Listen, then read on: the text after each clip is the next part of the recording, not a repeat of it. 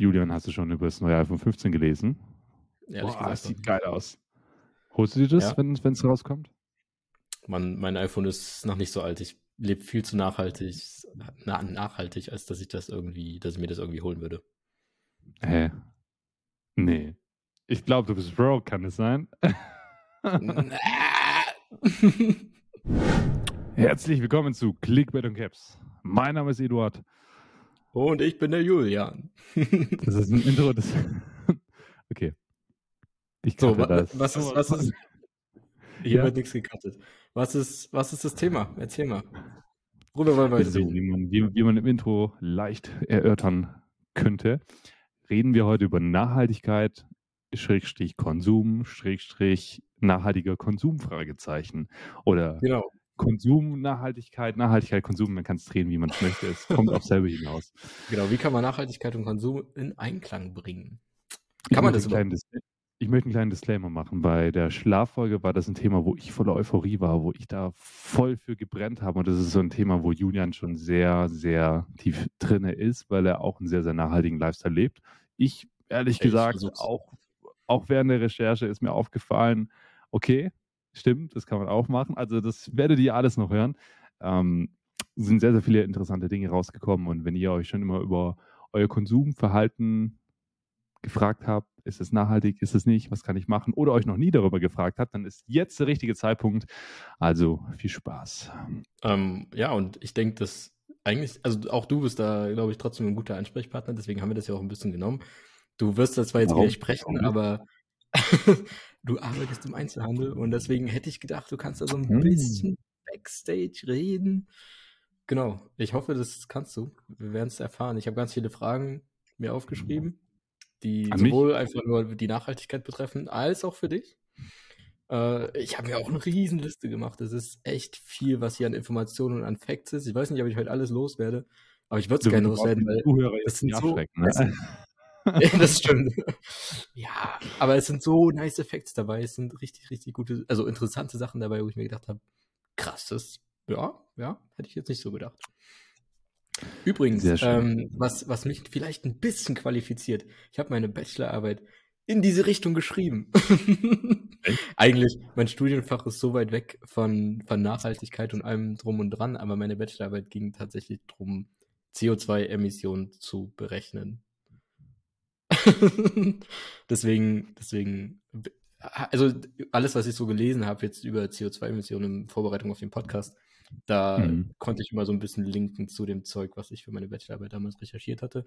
Da ging es aber nur um Transport und Verkehrswesen. Okay, Aber anyway, trotzdem. ich, ich sag damit jetzt mal, ich bin qualifiziert. genau. Eigentlich ist ja ähm, jeder qualifiziert für dieses Thema, weil es ist ein Thema, was uns ja alle betrifft, muss man Ich mal anmerken. Also genug geredet über die Einleitung, legen wir los. Was, was ist dir alles so aufgefallen während deiner Recherche oder was hast du dir so alles aufgeschrieben? Also das Erste, was ich mir überlegt habe oder was ich mir gedacht habe, ist Konsum denn wirklich relevant für Nachhaltigkeit? Also um Nachhaltigkeit mal kurz aufzuschlüsseln, es geht halt um nicht nur um CO2-Emissionen, generell um Umwelt, um die Umwelt, um Klimawandel, um groß, also ein großer Punkt sind die, sind die CO2-Emissionen, aber auch sowas wie Wasserverbrauch oder ah, Müll, äh, und sowas. Also alles Mögliche, was da mit reinfließt. Darum geht es eigentlich. Und das Erste, was ich mich gefragt hatte, war halt, ist Konsum denn wirklich so relevant? Was, also, ja. Ist ja nicht gesagt, dass Konsum unbedingt relevant ist. Es könnte ja auch sein, dass es so ein ganz kleiner Punkt ist, gerade so Richtung CO2-Emissionen und dass vielleicht andere Dinge viel wichtiger sind, wie der Energieverbrauch oder keine Ahnung, irgendwie Mhm. sowas. Ähm, hast du dazu irgendwie ein Statement oder nicht? Sonst, sonst komme ich direkt mit Facts. Auf, auf jeden Fall. Also was, was ich mich da gefragt habe, dann während der Recherche, was bedeutet jetzt für dich eigentlich Konsum, ne? Also Konsum, wir konsumieren Produkte, okay. Was fällt für dich aber jetzt noch, noch alles rein für diesen Begriff? Also ich hätte gedacht, alles, was wir uns zulegen, benutzen und irgendwann wegwerfen. Also diese typischen Produkte halt, die man kauft. Und da, und da Mhm. zählt halt alles mit rein, sowohl Lebensmittel als auch der Tisch hier, der Bildschirm, der Laptop, alles. Und das wäre halt Alles. der Konsum. Was sagst du da als Experte? Kann, als Experte, also ich muss ein ganz fetten Disclaimer machen, ich bin kein Experte. Äh, ich bin froh, für ein nachhaltiges Unternehmen zu arbeiten oder ein Unternehmen, was sich 100% nachhaltig sind wir natürlich nicht, aber wir streben auf jeden Fall einen nachhaltigen Weg an. Das heißt ich auf jeden Fall gut. Ich habe dem jetzt auch nicht viel hinzuzufügen. Also wir konsumieren in, im Sinne, wenn wir uns was anschauen, theoretisch konsumieren wir dadurch Unterhaltungsmedien. Wenn wir was zu uns nehmen, wenn wir was essen, konsumieren wir. Also es ist ein sehr, sehr breit gefächerter Begriff. Okay, okay, das, stimmt. Das du, man kann es natürlich so weit auf, ausweiten, dass man auch Medien konsumiert, was tatsächlich auch zu CO2-Emissionen führt. Es gibt Klar. auch diese schöne Kennzahl, wie viel Emissionen eine Google-Suche verbraucht hat. Mittlerweile ist Google, soweit ich weiß, klimaneutral glaube ich, zumindest die Suche sollte klimaneutral sein. Ähm, aber äh, früher war das auf jeden Fall nicht so. Und dann gab es diese Zahl, wie viel das verbraucht hat. Wenn, wenn man das mal hochgerechnet hat, war das auch echt viel und nicht außer Acht zu lassen. Aber tatsächlich habe ich das jetzt hier komplett ausgeklammert. Ich habe wirklich auf, bin wirklich mehr auf Produkte und diese, diese, der typische Konsum. Also dahin habe ich mich informiert. Mhm.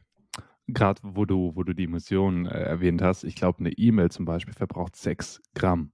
Also pro E-Mail, wenn die geöffnet wird. Wenn die nicht geöffnet wird, äh, ist es noch ein bisschen weniger. Aber eine E-Mail, die ich jetzt verschicke, die du dann aufmachst, verbraucht 6 Gramm CO2. Das ist krass. also für, für mich äh, ist, ist aber schon ein bisschen älter. Ich weiß jetzt nicht, ob das aktuell ist, aber ich denke mal, es wird keine allzu starke Abweichung geben. So, äh, das war jetzt mein, mein Teil dazu. Erzähl, worauf ja. du gestoßen bist. Genau, also was ich direkt gefunden habe, also als erstes habe ich mir mal den CO2-Fußabdruck angeguckt von einem typischen Deutschen. Und habe ich gesehen, dass Konsum mit 31 Prozent der größte Faktor des CO2-Fußabdruckes ist, eines durchschnittlichen Deutschen. Ähm, und da sind Lebensmittel schon ausgeschlossen. Also es ist wirklich nur der restliche Konsum, also andere, alle anderen Produkte, die man so kauft, ähm, Kleidung und Gegenstände, was auch immer. Und Lebensmittel sind da gar nicht mit drin. Die packen dann nämlich nochmal 16 Prozent drauf. Das sind also dann über ein Drittel. Die Dinge, die man sich vom Rewe holt. Was? Das sind quasi dann die Dinge, die man sich jetzt vom Rewe holt, zum Beispiel, diese 16 Prozent. Genau, das sind die 16 Prozent. Und der wesentlich größere Teil ist halt der ganze andere Konsum. Und also ich fand es echt krass, dass es so viel ist und das ist sogar der größte Faktor. Also ich hätte gedacht, das ist eher so Energieverbrauch beim Wohnen oder so, mhm. aber ist tatsächlich nicht. Und wenn man das mal hochrechnet auf 80 Millionen Deutsche, dann kommt man da auf 280 Millionen Tonnen CO2, die nur für den Konsum äh, verbraucht werden oder ausgestoßen werden. Und das ist mehr als, der, als die komplette Energiewirtschaft 2021 äh, ausgestoßen hat. Natürlich kann man das nicht ganz vergleichen, weil die Energiewirtschaft da auch mit drin steckt, weil der Konsum heißt ja, keine Ahnung, Geschäfte müssen, äh, verbrauchen auch Energie. Ähm, deswegen überschneidet sich das ein bisschen. Aber einfach mal von den Größenangaben her ist es sehr, sehr, sehr relevant. Genau, das war so das, das Erste, was ich gefunden habe, wo ich mal gedacht habe, so krass, das hätte ich nicht gedacht. Mhm. Also, also kurz, was, kurz gesagt, Konsum heißt immer irgendwie negativen Einfluss aufs Klima. So als Fact. Kann, kann man, ist, ist wirklich alles, was wir konsumieren, negativ? Lass, ja. lass mich mal ganz kurz also, brainstormen. Ich lasse das mal kurz, ich würde es mal so stehen lassen. Es kann durchaus bestimmt auch neutral, äh, im besten Fall sogar negativ sein. Also, dass Emissionen ähm, eingespart werden sogar. Mhm. Aber äh, es ist ein bisschen schwer zu sagen, weil man könnte jetzt sagen, okay, die eine Firma ähm, ist generell klimaneutral, produziert vielleicht auch klimaneutral, keine Ahnung. Und gleichzeitig bauen die noch Bäume an irgendwo in, keine Ahnung, Südamerika. Und deswegen sind sie klima, klimanegativ sozusagen? Oder ja. Das ist dieses Greenwashing. Die ganzen Leute, die. Also es sind keine Bäume, die, die da eigentlich bei ganz vielen äh, gesetzt werden, sondern das sind nur Setzlinge. Die werden dann vielleicht gepflanzt, die sind ja wesentlich günstiger, aber wer kümmert sich dann um die? Weißt du, was passiert nach dem Einpflanzen? Da habe ich auch schon sehr, sehr vieles gelesen, dass dieses klimaneutral eigentlich sehr schwer nachzuvollziehen ist, weil das einfach sehr intransparent ist. Genau, ja, aber. Also, äh, also generell gibt es echt viel Greenwashing da, weil ähm, vor allem, weil da draufsteht, es wurde klimaneutral produziert, aber das heißt nicht wirklich, dass es klimaneutral produziert wurde, sondern es wurden vielleicht CO2-Emissionen ausgestoßen und die wären neutralisiert mit Bäumen, die gepflanzt werden oder so. Und das ist eigentlich nicht wirklich klimaneutral. Wenn die wirklich klimaneutral wären, dann würden sie es auch schon so produzieren, dass da. Deswegen ist es halt schwierig. Produziere mal irgendwas, ohne dass CO2 ausgestoßen wird. Das geht halt mhm. de facto eigentlich nicht. Du kannst halt nur versuchen, das so niedrig wie möglich zu halten, was man auch sollte, aber das juckt die Wirtschaft in den meisten Fällen wahrscheinlich nicht. Ich glaube, wir werden auch ganz oft darauf nur stoßen, dass es einfach sich nicht mehr vermeiden lässt. Also man sollte jetzt Natürlich hört sich das immer negativ an, aber man kann nicht immer CO2 vermeiden. Es ist einfach eine Sache, womit wir leben müssen. Das muss man gleich mal anmerken. Also wenn wir jetzt hier von äh, Emissionen sprechen, reden wir nicht immer davon, dass alles schlecht ist. Das muss man gleich anmerken. Ja, tatsächlich geht es ja auch gar nicht. Tatsächlich geht es ja auch gar nicht unbedingt darum, das 100% zu vermeiden, sondern einfach, dass wir neutral sind, dass wir so viel CO2, und das ist ja nicht nur CO2, es sind ja nur Äquivalente, es gibt ja auch noch andere Gase, aber man sagt immer so easy CO2. Ähm, wir müssen eigentlich nur so viel CO2 wieder umwandeln in Sauerstoff, wie wir ausgestoßen haben. Das ist mhm. also eigentlich wollen wir, wollen wir neutral sein. Aber äh, wir stoßen halt so viel aus, dass CO2 generell einfach schlecht ist. okay, jetzt wieder zur anderen Richtung. Schieß los. Ja. Ähm, also das war so der, der größte Punkt, den ich hatte. Und äh, was ich mir auch angeguckt habe, äh, den, den Lebenszyklus von Produkten. Also wo, wo bei diesem, also wie ich schon gesagt hatte, Konsum ist ja im Endeffekt irgendein Produkt, das irgendwo produziert wurde, dafür wurden Materialien an irgendeinen Ort gebracht. Das Ding wird produziert, dabei werden CO2, also bei den ganzen Prozessen werden schon immer Emissionen ausgestoßen. Dann kommt das Ding irgendwie in den Laden zum Kunden, keine Ahnung. Der benutzt es dann und am Ende wird es weggeschmissen. Und bei jedem von diesen Prozessen wird CO2 ausgestoßen. Und da stellt sich natürlich die Frage, wo wird am meisten ausgestoßen? Und es wird immer viel über Transport und sowas geredet. Aber tatsächlich ist das meiste natürlich bei der Herstellung. Also bis zu 75 Prozent der Emissionen entstehen bei der Herstellung. Zum Beispiel bei Computern sind das so 75, 80 Prozent. Und Handel und Transport und sowas sind tatsächlich nur ein bis zehn Prozent, also gar nicht mal so viel. Genau, und um das mal vielleicht greifbar zu machen, ähm, ein iPhone 13 beispielsweise äh, verbraucht oder stößt 64 Kilogramm CO2 aus äh, in, über die ganze Lebensdauer. Mhm. Die Nutzung sind tatsächlich auch 16 Prozent. Ähm, gar nicht mal so wenig, aber über 80 Prozent sind die Herstellung. Und zum Vergleich, ein PKW, der 100 Kilometer fährt, Durchschnitts-PKW, äh, verbraucht 20 Kilogramm. Also 64 iPhone versus 20 Kilogramm eine 100 Kilometer Fahrt. Einfach um da mal eine Vorstellung zu haben, was das so bedeutet. Und jetzt kann man sagen, okay, das sind, das sind drei, 300 Kilometer mit dem Auto, ein iPhone, ganze Lebensdauer. Aber es wird ja nicht nur ein iPhone produziert, sondern es werden viele, viele, viele iPhones. Es gibt solche Menschen wie mich, die sich zum Beispiel dann das neue iPhone holen wollten. Das ist dann auch nochmal so eine Sache. Ich habe zum Beispiel das 12er, 12 Pro, seit jetzt mittlerweile über zwei Jahren. Und ich war da wirklich, und das ist so eine Sache, wo, wo ich dann wieder realisiert habe, hey, das muss doch eigentlich gar nicht sein. Ich muss mir das doch jetzt nicht holen, wenn meins doch noch funktioniert. Das ist so diese Konsumsucht, die wir Menschen haben. Wir sind äh, so eine Konsumgesellschaft, dass wir immer das Neueste brauchen, obwohl das ja eigentlich noch nicht so geht. Du hast zum Beispiel den Zyklus angesprochen äh, von Produkten, die, die entwickelt werden. Da finde ich das noch ganz interessant, die Konsumpyramide heißt sie, glaube ich, mal anzusprechen. Hast du die schon mal gehört? Äh, ja? Gehört, ja, aber erklär bitte. Also äh, eins zu eins werde ich das jetzt wahrscheinlich nicht rausbringen können, aber es, es gibt zum Beispiel, bevor man etwas neu kauft, noch Prozesse, die sollte man vorrangig in Betracht ziehen, wie zum Beispiel, hat man überhaupt einen Nutzen von dem Produkt? Muss es sein? Zum Beispiel, wenn du ein Handy hast, dann brauchst du eventuell dann nicht einfach eine Taschenlampe zu ziehen. Also wirklich ganz abstraktes Beispiel, das fällt mir jetzt gerade sporadisch ein, eine Taschenlampe zu ziehen. Oder brauchst du wirklich eine Kamera, wenn du ein Handy hast? Also ich beziehe mich jetzt mal rein nur ums Handy, aber jeder versteht mich jetzt, glaube ich, was ich sagen möchte. Oder auch bei Klamotten zum Beispiel. Fast Fashion ist gerade so ein Stichpunkt. Ich habe einen Riss in der Hose oder da ist ein Loch. Muss ich die jetzt wirklich wegschmeißen? Klar gibt es dann Altcontainer, aber ich glaube, ich weiß nicht, wie deine Eltern da so sind, aber ich kenne es von, von meinen und auch von meinen Großeltern und auch von meinen äh, Urgroßeltern. Alle können nähen.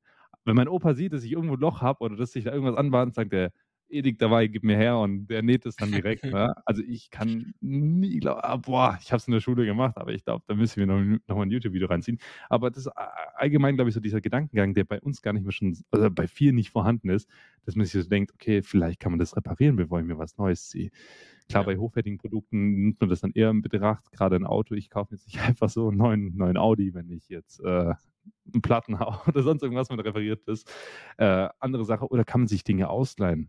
Wenn ich zum Beispiel in Urlaub gehe und möchte hübsche Fotos machen, dann würde ich dich fragen, Julian, wie sieht's denn aus? Ne? Gib mir mal deine Kamera. Also, ich würde nett fragen, Julian, kann ich bitte deine Kamera ausleihen? dann kann ich mir das sparen, eine Kamera zu ziehen, die dann jetzt, wie bei mir tatsächlich, das ist leider ein Negativbeispiel von mir, jetzt die ganze Zeit im Schrank äh, Staub fängt, ne? weil ich brauche die jetzt. Das ist eigentlich nicht mehr großartig. Dann kann man Dinge tauschen. Zum Beispiel, hey, ähm, ich habe das und du hast das, lass das mal tauschen. Wenn du das nicht mehr brauchst und ich nicht mehr brauche, klar ist es dann mit dem materiellen Wert nochmal so eine Sache, aber es ist besser, als wenn wir das dann wegschmeißen oder es wie jetzt bei mir im Schrank einfach einstaubt. Das nächste wäre gebraucht kaufen. Ich glaube, dazu kommst du dann später wahrscheinlich nochmal, so wie ich das davor rausgehört habe. Und okay. wenn dann wirklich nichts hilft oder nichts zugetroffen hat, dann kann man es sich neu kaufen. Und das, diese, diese Konsumpyramide. Die Pyramide, das habe ich noch nicht ganz kapiert. Also unten ist so dieses Fundament mit, ob man wirklich Nutzen hat, bevor man mhm. sich ein Produkt kauft. Und dann ist so die Frage, ähm, kann, kann ich das, was ich jetzt habe, reparieren oder selber machen? Fragezeichen. Dann kommt so dieses Ausleihen und dann kommt so dieses, ich lese gerade ab, wie man sieht, äh, dieses Tauschen, Gebraucht kaufen und dann steht da erst neu kaufen. Also okay, die Leute, wo sich das Video reinziehen. Das Verrückte ist, dass das Verrückte ist, dass der Großteil der Leute an der Spitze der Pyramide ansetzt und sagt, ich kaufe es einfach neu. Scheiß drauf. Ja, es geht ja so einfach. Zack, ich hole mein Handy aus, gehe auf Amazon, ich brauche jetzt das und das, zack, morgen kommt das. Wieso nicht? Ja. Es, ist, es wird uns auch so bequem gemacht und die Hersteller wollen ja natürlich darauf plädieren, dass wir uns davon verlocken ver lassen. Genau. Ja. Was sagst du dazu? Oder wie siehst du das? Ähm, du meinst, ob man, ob man äh, wegen Gebraucht kaufen und so weiter? Äh, ja, Erwischst genau. du dich das selber oder gibt es da so Fälle bei dir, wo auf du gesagt hast, boah, Fall. das bereue ich? Auf jeden Fall. Also für mich ist es generell immer der erste Gang erstmal, also wenn ich jetzt zum Beispiel, keine Ahnung, einen neuen Schrank will oder eine neue Lampe oder irgendwas, dann ist für mich der erste Blick erstmal auf Ebay. Was gibt's da so? Ähm, das Problem ist da halt bloß, wenn du wirklich was sehr Spezielles willst, kriegst du es möglicherweise nicht oder es kommt nicht von hier, sondern von weiter weg und die nehmen nur Abholung oder keine Ahnung. Also das zu bekommen, was du willst, ist nicht so einfach. Also du musst auf jeden Fall mehr Zeit investieren und da ordentlich suchen und gucken, ob du das bekommst. Vielleicht auch ein paar Abstriche machen, gegebenenfalls. Aber für mich ist es immer erstmal der erste Weg, eBay bzw. eBay Kleinanzeigen. Und wenn ich es da nicht finde, dann, dann gucke ich, was es, was es neu gibt und wo ich es herbekomme. Ob ich es vielleicht auch aus dem Laden bekomme oder nicht. Äh, aber ich habe mich schon oft genug dabei ertappt, dass ich mir gedacht habe, man, bevor du jetzt auf Ebay guckst, stundenlang und da Sachen vergleichst, kauf das Ding einfach weil vielleicht macht es äh, geldmäßig jetzt doch nicht den größten Unterschied, das gebraucht zu kaufen oder das neu zu kaufen. Und dann denke ich mir halt, okay, dann kannst du es auch neu kaufen. Mhm. Äh, und auch oft genug leider mit Amazon. Zum Beispiel, ich habe jetzt ein Whiteboard gekauft. Das, ich habe echt geguckt auf Ebay, wo, ob man ein gutes Whiteboard irgendwo bekommt. Und das hat mir aber alles nicht zugesagt, weil ich dann auch relativ picky bin, was, was so die Gestaltung angeht und die Einrichtung. Und gerade auch bei meinem Schrank zum Beispiel, den habe ich auch am Ende neu gekauft, genauso wie das Whiteboard, weil ich eine sehr spezielle Vorstellung hatte von dem, was ich will und ich will meine Wohnung nicht nach ähm, einfach, also es soll nicht zusammengewürfelt sein, es soll schon zusammenpassen. Und ich habe bei beiden ewig lang auf Ebay gesucht und habe nicht das gefunden, was ich wollte und dann habe ich es halt doch neu gekauft. Ein ganz krankes Beispiel. Ich verstehe, dass es manche Produkte gibt, die man ungern jetzt gebraucht kaufen möchte oder wenn man in Secondhand-Laden geht, ich glaube, da will, will man ungern jetzt eine gebrauchte Unterhose kaufen. Ne? Also es, ja, ich ja, habe okay. wirklich keine Ticks, aber das ist ja so etwas, wo ich dann sage, boah, puh, T-Shirts, okay, kein Problem, aber Unterwäsche. Das, das ist auch kein Tick, das ist, das ist normal. Also niemand, also ich kenne niemanden, der Unterwäsche gebraucht kauft. Ich muss jetzt mal hier was anfügen, das hat eine mhm. Mitarbeiterin mir erzählt. Das klingt jetzt mega unrealistisch, aber ich habe schon so vieles über diesen Typen gehört, dass ich weiß, dass es nicht gelogen ist oder sonst irgendwas. Es gibt einen Typen, der ist in einer höheren Position in der Firma, der verdient nicht schlecht Geld. Der hat so einen Tick, dass er sich regelmäßig neue Unterwäsche kauft aus hygienischen Gründen. Er schmeißt seine gebrauchten Unterhosen weg. Nein. Und ich laber jetzt, ich, ich, Was? ich würde hier schwören, dass ich dieser Person glaube, die mir das erzählt hat. Ich kenne diese Person auch, die das macht. Äh, vom, vom Hören. Also wirklich, der hat komplett irre Tricks. Der kauft sich einfach neue Unterwäsche und schmeißt seine alte dann Wirklich weg. jedes Mal, also er benutzt die einmal und dann. stolz darauf. Er erzählt es dann auch noch stolz. No shit, ne?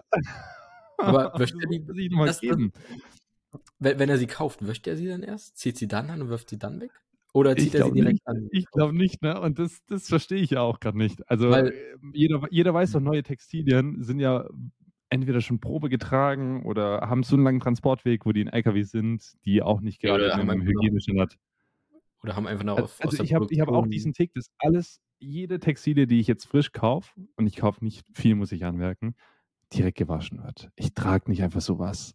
Ich, Ja, da bin ich irgendwie genau. gebrandmarkt. Da habe ich so viel Schlechtes gelesen, auch wenn ich mir vorstelle, dass im H&M oder sonst irgendwo schon zehn äh, Personen vor mir, wer weiß, wie hygienisch die sind, das getragen haben. Boah, dann geht es erstmal unter Ja, die Dusche. kleine Ne? Anekdote dazu. Ich habe mir vor in der Corona-Zeit eine ähm, Matte, eine Sportmatte gekauft und von Adidas. Und da stand sogar drauf, man soll die abwischen vorher, bevor man das äh, benutzt.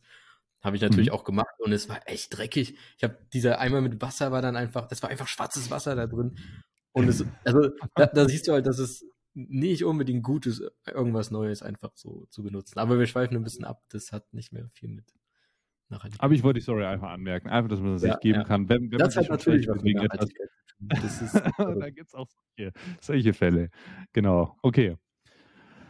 Genau, du hast tatsächlich ähm, schon den nächsten Punkt angesprochen. Also es, das wäre auch mein nächster Punkt gewesen, wo- worüber wir jetzt gerade schon philosophieren. Was ist nachhaltiger Konsum überhaupt? Also gebraucht kaufen und so weiter. Mhm. Ähm, genau, äh, ich habe tatsächlich mal geguckt, was äh, das Bundesministerium für Umwelt, Naturschutz, nukleare Sicherheit, also unser sehr Bundesministerium, was die, Mhm. was die definieren als nachhaltigen Konsum. Und fand ich echt ganz interessant. Ähm, nachhaltig, äh, Konsum ist nachhaltig, wenn weder die Bedürfnisse der heutigen Generation noch die Möglichkeiten der zukünftigen Generation gefährdet werden. Also fand ich ganz interessant. Also sowohl die heutige Generation als auch die zukünftige Generation soll alle Möglichkeiten haben, soll ihre Bedürfnisse ausleben können. Und dann ist es nachhaltig. Mit Hinblick natürlich auf die zukünftige Generation. Aber ich fand es Mhm. interessant, dass auch die heutige Generation ihre Bedürfnisse, also es klingt wie was, was eigentlich nicht machbar ist. Dass die heutige Generation ihre Bedürfnisse erfüllt und trotzdem die zukünftige Generation nicht einschränkt. Weil die Bedürfnisse von der Ja. heutigen Generation sind halt krank. Gab es da Beispiele oder Anmerkungen oder Tipps oder sonst irgendwas? Das würde mich interessieren, wie man Also, dieser Philosophie ganz folgen kann. Genau, Tipps gab es da natürlich auch. Ähm, Im Endeffekt war das das, was du schon, was du schon gesagt hattest. Mit den Unterhosen oder? Nicht mit den Unterhosen. Also halt reparieren, äh, gebraucht kaufen, all- alles Mögliche. Das, da, genau darum ging es, was man da machen kann. Das, also eigentlich genau diese Pyramide, die du gerade schon aufgezählt hast. Äh, wobei, also die haben es tatsächlich noch krasser gemacht. Äh, die, haben dir, die haben da geschrieben, wie man den CO2-Fußabdruck halbieren kann. Und Mhm. da steht zum Beispiel sowas drin wie Flugverzicht, ähm, gedämmter Wohnraum, pflanzenbetonte Ernährung, also eben vegetarischer oder vegan Nährleben, also flexitarisch Mhm. oder sowas. Äh, Ökostrom, weniger Autofahren und ganz wichtig, bewusster Konsum. Und ich glaube, das Oh, fasst Das, fasst finde ich mega gut, dass du das ansprichst. Weil das ist noch nicht mal gebraucht kaufen, reparieren, leihen oder so. Das ist bewusster Konsum, ist dann nochmal was anderes. Also auch, auch gebraucht kaufen und leihen, keine Ahnung. Aber vor allem auch einfach zu überlegen, brauche ich das jetzt wirklich oder brauche ich das nicht? Das, das stand aber bei meiner Konsumpyramide zum Beispiel ganz unten. Da habe ich aber nicht angemerkt, dass man damit bewussten Konsum meint, sondern einfach, dass man sich hinterfragt, braucht man das. Aber das ist ja im Endeffekt diese Bewusst dieses Bewusstsein, was man da hat. Das, das wäre erstmal das es Erste, was man überhaupt machen sollte, weil auch gebraucht kaufen verbraucht potenziell irgendwie äh, Emissionen oder stößt Emissionen aus, Mhm. keine Ahnung. Bedeutend weniger, aber nichtsdestotrotz. Äh, also die, die erste Frage wäre immer erstmal so, brauche ich es überhaupt wirklich oder nicht? Jetzt überleg doch aber mal. Ich bin mir sicher, also vielleicht fällt es dir jetzt nicht auf Anhieb ein, aber wir haben doch alle schon mal so oft unbewusst Dinge gekauft. Ne? Wenn wir, ich rede jetzt nicht nur von Lebensmitteln, sondern auch anderweitig, wenn wir mal, nein, Flohmarkt, Marktplatz kann man jetzt nicht nehmen, da geht mir ja gerade hin, um da solche Ramschartikel zu bekommen meistens. nehmen wir doch mal jetzt den, den Supermarkt. Ne? Du gehst jetzt in den Rewe rein und hast, hast dir vorgenommen, du brauchst Klopapier, Toilettenpapier, was auch immer. Kommst dann aber mit, mit einer Coke Zero raus, äh, vielleicht noch ein, zwei Tüten Chips oder sonst irgendwas, was sich halt angemacht hat. Und dann war da noch irgendwas in Aktion und das hast du ja alles mitgenommen. Ich glaube, da dürfte sich doch mindestens jeder einmal wiedergefunden haben in diesem Szenario. Und ja. die Frage ist so, denkst du, oder wie, wie, wie siehst du das? Weil denkst du, das ist die Schuld jetzt von den Supermärkten, Discountern oder dann doch letzten Endes von uns? In so einem hm. Szenario. Boah, das ist eine gute Frage. Ich glaube fast, also ich würde die Schuld auf beide schieben, weil wir können, wir können bewusst denken, wir sind Menschen, wir können uns das überlegen, wir können auch sagen, okay, die Chips nehme ich heute nicht oder so, keine Ahnung. Oder, oder was auch immer. Am Ende, auf der anderen. Hm? Du kennst auch die Werbung mit dem Kid, äh, Kind, äh, wo, wo die Mütze drunter gezogen wird und die Frau dann, äh, die Mutter mit dem Kind einkaufen geht und der dann überall rumläuft. Ja, Kennst du das noch? Ja. Doch, doch, doch, bestimmt, bestimmt. Das lief damals im Fernsehen. Da ging es ja auch um Konsum und Aufklärung und dem Ganzen. Und mhm. ich finde, das äh, Message toll, alles schön und gut, keine Frage. Aufklärung ist besser, als wenn man jemanden versucht, was äh, wegzunehmen oder äh, zu enthalten. Aber das ändert sich nicht im Erwachsenensein. Wir Menschen sind da wirklich. Genau, das war so der nächste Punkt, der, der, den, den ich erwähnen wollte, dass wir sind Menschen und deswegen können wir uns bewusst dagegen entscheiden. Wir sind aber auch Menschen und deswegen geht es uns, wir haben halt Bedürfnisse und ja. wenn, wir, wenn wir da irgendwas sehen, dann denken wir uns halt, scheiße, jetzt machst du es halt mal. Weil am Ende sind, also wir sind ja nicht nur Kopf, wir sind ja auch einfach teilweise triebgesteuert. Emotionale Wesen. Gesteuert, genau. Deswegen. Bei uns, ja. Bei, bei uns im, im Einzelhandel gibt es dafür einen Begriff, wenn jemand sowas macht, das nennt sich Impulskäufe. Und wir arbeiten ganz, ganz häufig mit diesem äh, Impuls. Ah. Na, dann erzähl doch, mal, erzähl doch mal aus der, ja, ja. Also, das klingt jetzt wirklich sehr negativ, aber man darf nicht vergessen, jeder, jeder äh, Supermarkt, jeder Discounter will Umsatz generieren. Und es mhm. gibt da einfach diese Dinge, die sich jetzt nach Jahren oder einfach bewährt haben. Der Eingang vom, vom Supermarkt zum Beispiel, der ist sehr attraktiv, merke ich bei mir zum Beispiel. Wenn ich da jetzt einen Aufbau mache mit vier, vier Displays Ferrero Rocher, da weiß ich ganz genau, ich verkaufe mindestens die fünffache Menge an dem Tag oder in der Woche, als wenn ich da jetzt keinen Aufbau mache. Weil einfach die Leute sehen das und nehmen sich da. Also wirklich faszinierend. Und das war noch nicht mehr eine Aktion in der Woche. In der Aktion war es erst die Woche drauf und da weiß ich natürlich auch, dass die Aktion dann stärker wahrgenommen wird. Aber das ist dann so dieses, man kann die Menschen schon so ein bisschen lenken und Ah, gut, du es dann auch so machen, dass du die teureren Sachen da hinstellst? Einfach um sie zu verkaufen, um den Leuten das Geld aus der Tasche zu ziehen? Es gibt bestimmt Leute, die da vermehrt drauf achten. Ähm, ich kann jetzt mal ganz ehrlich sagen, das fällt jetzt ja, glaube ich, nicht unter Betriebsgeheimnis. An Ferrero verdient man jetzt nicht wirklich viel. Das war jetzt wirklich weniger darauf aus, Gewinn zu machen, aber halt Umsatz in der Hinsicht. Gut, aber ich will mich da nicht zu sehr reinsteigen. Natürlich könnte ich ja. jetzt sagen, wenn ich ein Pro Produkt habe, an dem ich sehr gut Geld verdiene, das muss ja nicht immer teuer sein. Wenn ich jetzt zum Beispiel Gummibärchen für 30 Cent einkaufe und für 1 Euro verkaufe, dann ist die Spanne geil als bei einem Produkt, wo ich jetzt nur ein paar Cent habe, weißt du, aber mehr Umsatz machen würde. Also das ist dann nochmal dieses Kaufmännische, worum okay, es ja. nicht in dieser Folge geht. Deswegen nochmal zurück äh, zu den Impulskäufen. Ja. Ähm, jetzt habe ich quasi Menschen dazu gebracht, Rocher einzukaufen. Ne? Also ich, ich, als ich wusste, dass wir diese Folge aufnehmen, habe ich mir das immer vor Kopf gehalten. Ich habe gerade quasi streng genommen Menschen beeinflusst, ne? Zum Negativen. Also das ist, ist ja Schokolade. Ja. Klar, ich äh, da, da habe ich mir dann die Frage gestellt, jetzt, wo, wo liegt da eher die Schuld? Aber wie du es gesagt hast, ähm, zum einen, wir, wir sind Menschen, wir sind erwachsen. Gut, bei Kindern nochmal eine andere Geschichte, aber ich weiß auch, das waren nicht nur Kinder, die das äh, eingekauft haben. Wir sollten doch eigentlich imstande sein, das selber zu machen. Aber nein, sind wir nicht, weil wir emotionale Menschen sind und wir lassen uns von Impulsen kontrollieren. Nochmal zu meinem Supermarktbeispiel. Dann gibt es zum Beispiel die Metzgerei, Menschen, die zur Metzgerei wollen. Da gibt es links und rechts vielleicht eine Cola an, an solchen Truhenstellern oder anderweitige mhm. Aufsteller für, für Artikel, die man schnell mitnehmen kann. Dann gibt es noch die Milch. Viele Menschen gehen zu Milch, jetzt nicht nur zu, zu Kuhmilch, sondern auch zu anderen Milch. Also auf jeden Fall ist ähm, das Milchregal bei uns auch ein sehr starker Platz. Und dann gibt es noch die Kassen am Kassenbereich. Die süßwarenfreie Kasse, die Kasse, die vollgeknallt ist mit Kaugummis. Warum ist wohl in jedem Supermarkt, in jedem Discounter Kaugummis an der Kasse? Na, das ist kein Zufall, weil kein Mensch sucht nach Kaugummis. Also wenn dann sehr, sehr selten. Die müssen einfach an der Kasse sein. Das ist ein ungeschriebenes Gesetz. Die sind alle an der Kasse, weil nicht, man sonst. mal in, in den Laden gegangen ist und nach Kaugummis gesucht hat. Nein, nein, machst du nicht. Du denkst dir so, boah, keine Ahnung, ich habe Mundgeruch oder äh, ich bin jetzt länger unterwegs, dann, dann, dann, nimmst du dir das mit. Und das äh, ist da alles sehr, da, da macht man, machen sich Menschen Köpfe, lesen sich Studien durch und und und, alles wegen der Platzierung. Ne? Und klar, der Supermarkt versucht davon zu profitieren, also versucht er Dinge hinzustellen, in der Regel, ähm, wovon er halt Gewinne, Umsätze, je nachdem, was das Ziel von, von der Person ist, generieren kann. So, ja, so viel dazu, dass wir tatsächlich Einfluss drauf nehmen können. Zumindest ein bisschen. Ja. Auf gewisse Personen. Also macht auch, macht auch total Sinn. Es ist ja einfach nur Wirtschaft, die da passiert. Und so funktioniert halt nun mal unsere Welt, dass, dass Unternehmen Geld verdienen wollen müssen. Und deswegen versuchen sie die Menschen zu beeinflussen.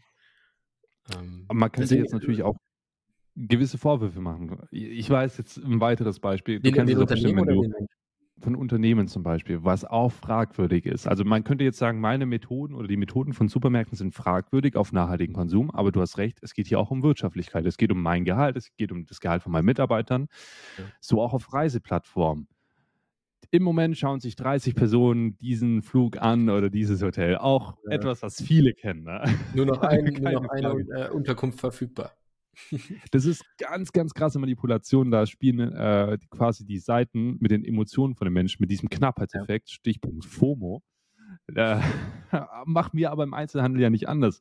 Ich habe zum Beispiel in der Ausbildung gelernt, damals sogar noch in der Schule, wenn ich einen Aufbau mache oder auch im Mediamarkt, wenn du da einen Aufbau machst mit Konsolen oder sonst was, dann kann das mega schön aussehen, indem du da so eine schöne Wand machst.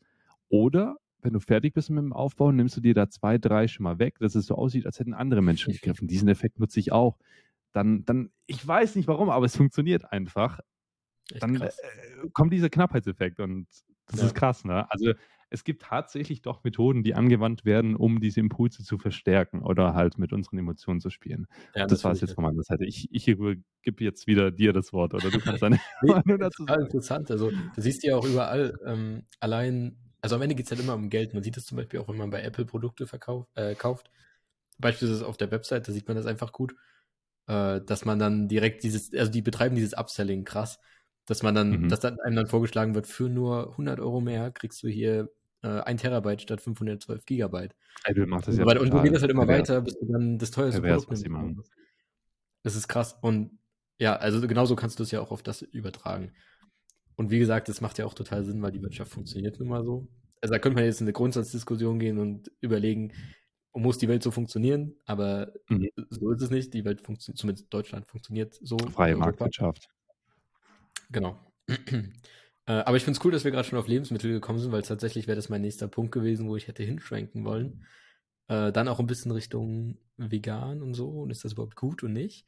Aber bevor ja, wir da gibt es bestimmt ein paar Menschen, die sich jetzt die Augen rollen, aber einfach mal dranbleiben, okay? und zuhören. Ja, und andere, okay. denen da vielleicht das Herz aufgeht. ähm, Zum Beispiel, ja. Äh, bevor wir dahin kommen, könnte ich vielleicht mal ein paar von meinen Fragen loswerden, weil wir waren jetzt schon so bei dir. Da. Mhm. Schieß los. Äh, genau.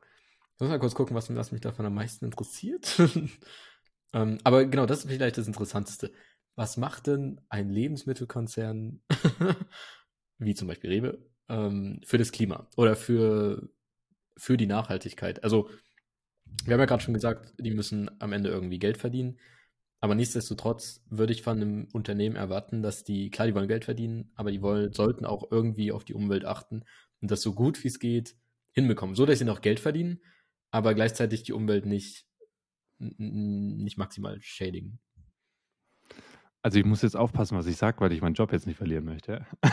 Spaß, nein. Ich also genau, sag, sag so, wie Nein, nein, nein. Ich bin, ich, bin, ich bin jetzt wirklich offen, weil ich muss sagen, ich, wir, wir haben eigentlich sehr wenig zu verstecken. Ich muss zum Beispiel ein Beispiel nennen. Ich muss zum Beispiel ein Beispiel nennen. Boah, egal. ich nenne jetzt mal ein Beispiel von zwei Jahren. Wir hatten zum Beispiel in der Obst- und Gemüseabteilung gibt es überall, auch bei der Konkurrenz, diese Knotenbeutel. Das ist der, der Name für diese Plastiktüten. Kennst du vielleicht? Mhm. Also diese, genau. diese ganz dünnen Plastiktüten einfach nur. Ja, genau, diese Plastiktüten fürs Obst. Irgendjemand hat dafür sogar, glaube ich, schon ähm, eine Gebühr erhoben. Der Aldi oder der Lidl, ich weiß es nicht, aber sonst sind die meistens eigentlich kostenlos. Und ich finde es immer so, ich persönlich finde das schlimm, ich verbiete das aber keinem Kunden, dass man dann sowas wie eine Zitrone in eine Tüte macht und dann holt man sich nochmal eine Tüte und tut da Ingwer rein. Das ja. ist krass. Also ich, es gibt manche Menschen, die verwenden dann diese Tüten dann als Müllbeutel. Okay, aber nichtsdestotrotz muss es sein, oder kann man, äh, kann man da nicht ja, normale ja. Müllbeutel kaufen. Aber okay, ich schweife ab. Wir hatten dann auch diese Papierbeutel, ne? die mhm. super nachhaltig aussahen und jeder denkt sich so, wow, äh, kein Plastik, sondern Papier und es wurde in manchen Märkten getestet und es wurde mega wahrgenommen. Und dann kam so diese, dun, dun, dun, dann kam so unsere eigene Studie raus und wir haben festgestellt, dass eigentlich im Prozess der Aufwand für Papiertüten viel, viel höher ist als für eine Plastiktüte für den Verwendungsbereich. Und wir hatten das noch nicht groß vermarktet, wir haben das getestet. Also Geld, geldtechnisch höher oder was ist, was ist? Nein, nein, nein, nein. Für, für, für, für die Umwelt. Der Aufwand, Papiertüten okay. zu produzieren fürs Obst. Das waren so, so kleine, so wie Brottüten eigentlich. Aber, aber was heißt, auch heißt Aufwand? Heißt Aufwand Geld, Zeit, äh, Emissionen? Nein, nein, nein, nein, nein, weder noch. Es bezieht sich auf die Umwelt, auf die Nachhaltigkeit. Emissionen. Genau. Zeit, Geld, das hat da keine Rolle gespielt. Das war, Knotenbeutel sind auch nicht günstig. Gerade jetzt. Ja Aber übrigens Thema. schon mal ein wichtiger Punkt. Das ist eine Studie von euch gewesen. Wir haben das selber getestet, ja, und nachgerechnet. Finde ich cool, weil du hast ja gerade gesagt, es ging nicht um Geldzeit oder so, sondern es ging wirklich darum. Nein, also wenn es nach mir gehen, also wenn es nach einem Kaufmann gehen würde, wären diese Plastikbeutel eigentlich besser, weil die günstiger sind. Aber ich habe wirklich geschaut, dass ich dauerhaft diese Papier Tüten habe, weil die Kunden es auch mega gut wahrgenommen haben. Und mir hat das Herz geblutet, als dann diese Studie vorgestellt wurde bei uns auf einer Sitzung, wo man gesagt hat, wir verkaufen, oder was heißt, wir kaufen wir, manche haben sogar noch verkauft, stimmt, das durfte man selber entscheiden, wir haben die gratis mitgegeben, weil die halt wirklich auch ein bisschen mehr gekostet haben. Ja. Dann hat man gesagt, die Restbestände werden jetzt noch an die Märkte verteilt, die welche wollen, aber es werden keine nachkommen, weil einfach der, der jetzige Aufwand im Vergleich zu Knotenbeutel zu hoch ist. Und natürlich wollten wir da auch nicht ins in Skandal reingehen, wenn wir dann irgendwie bewerben würden, wir hätten jetzt Papierbeutel.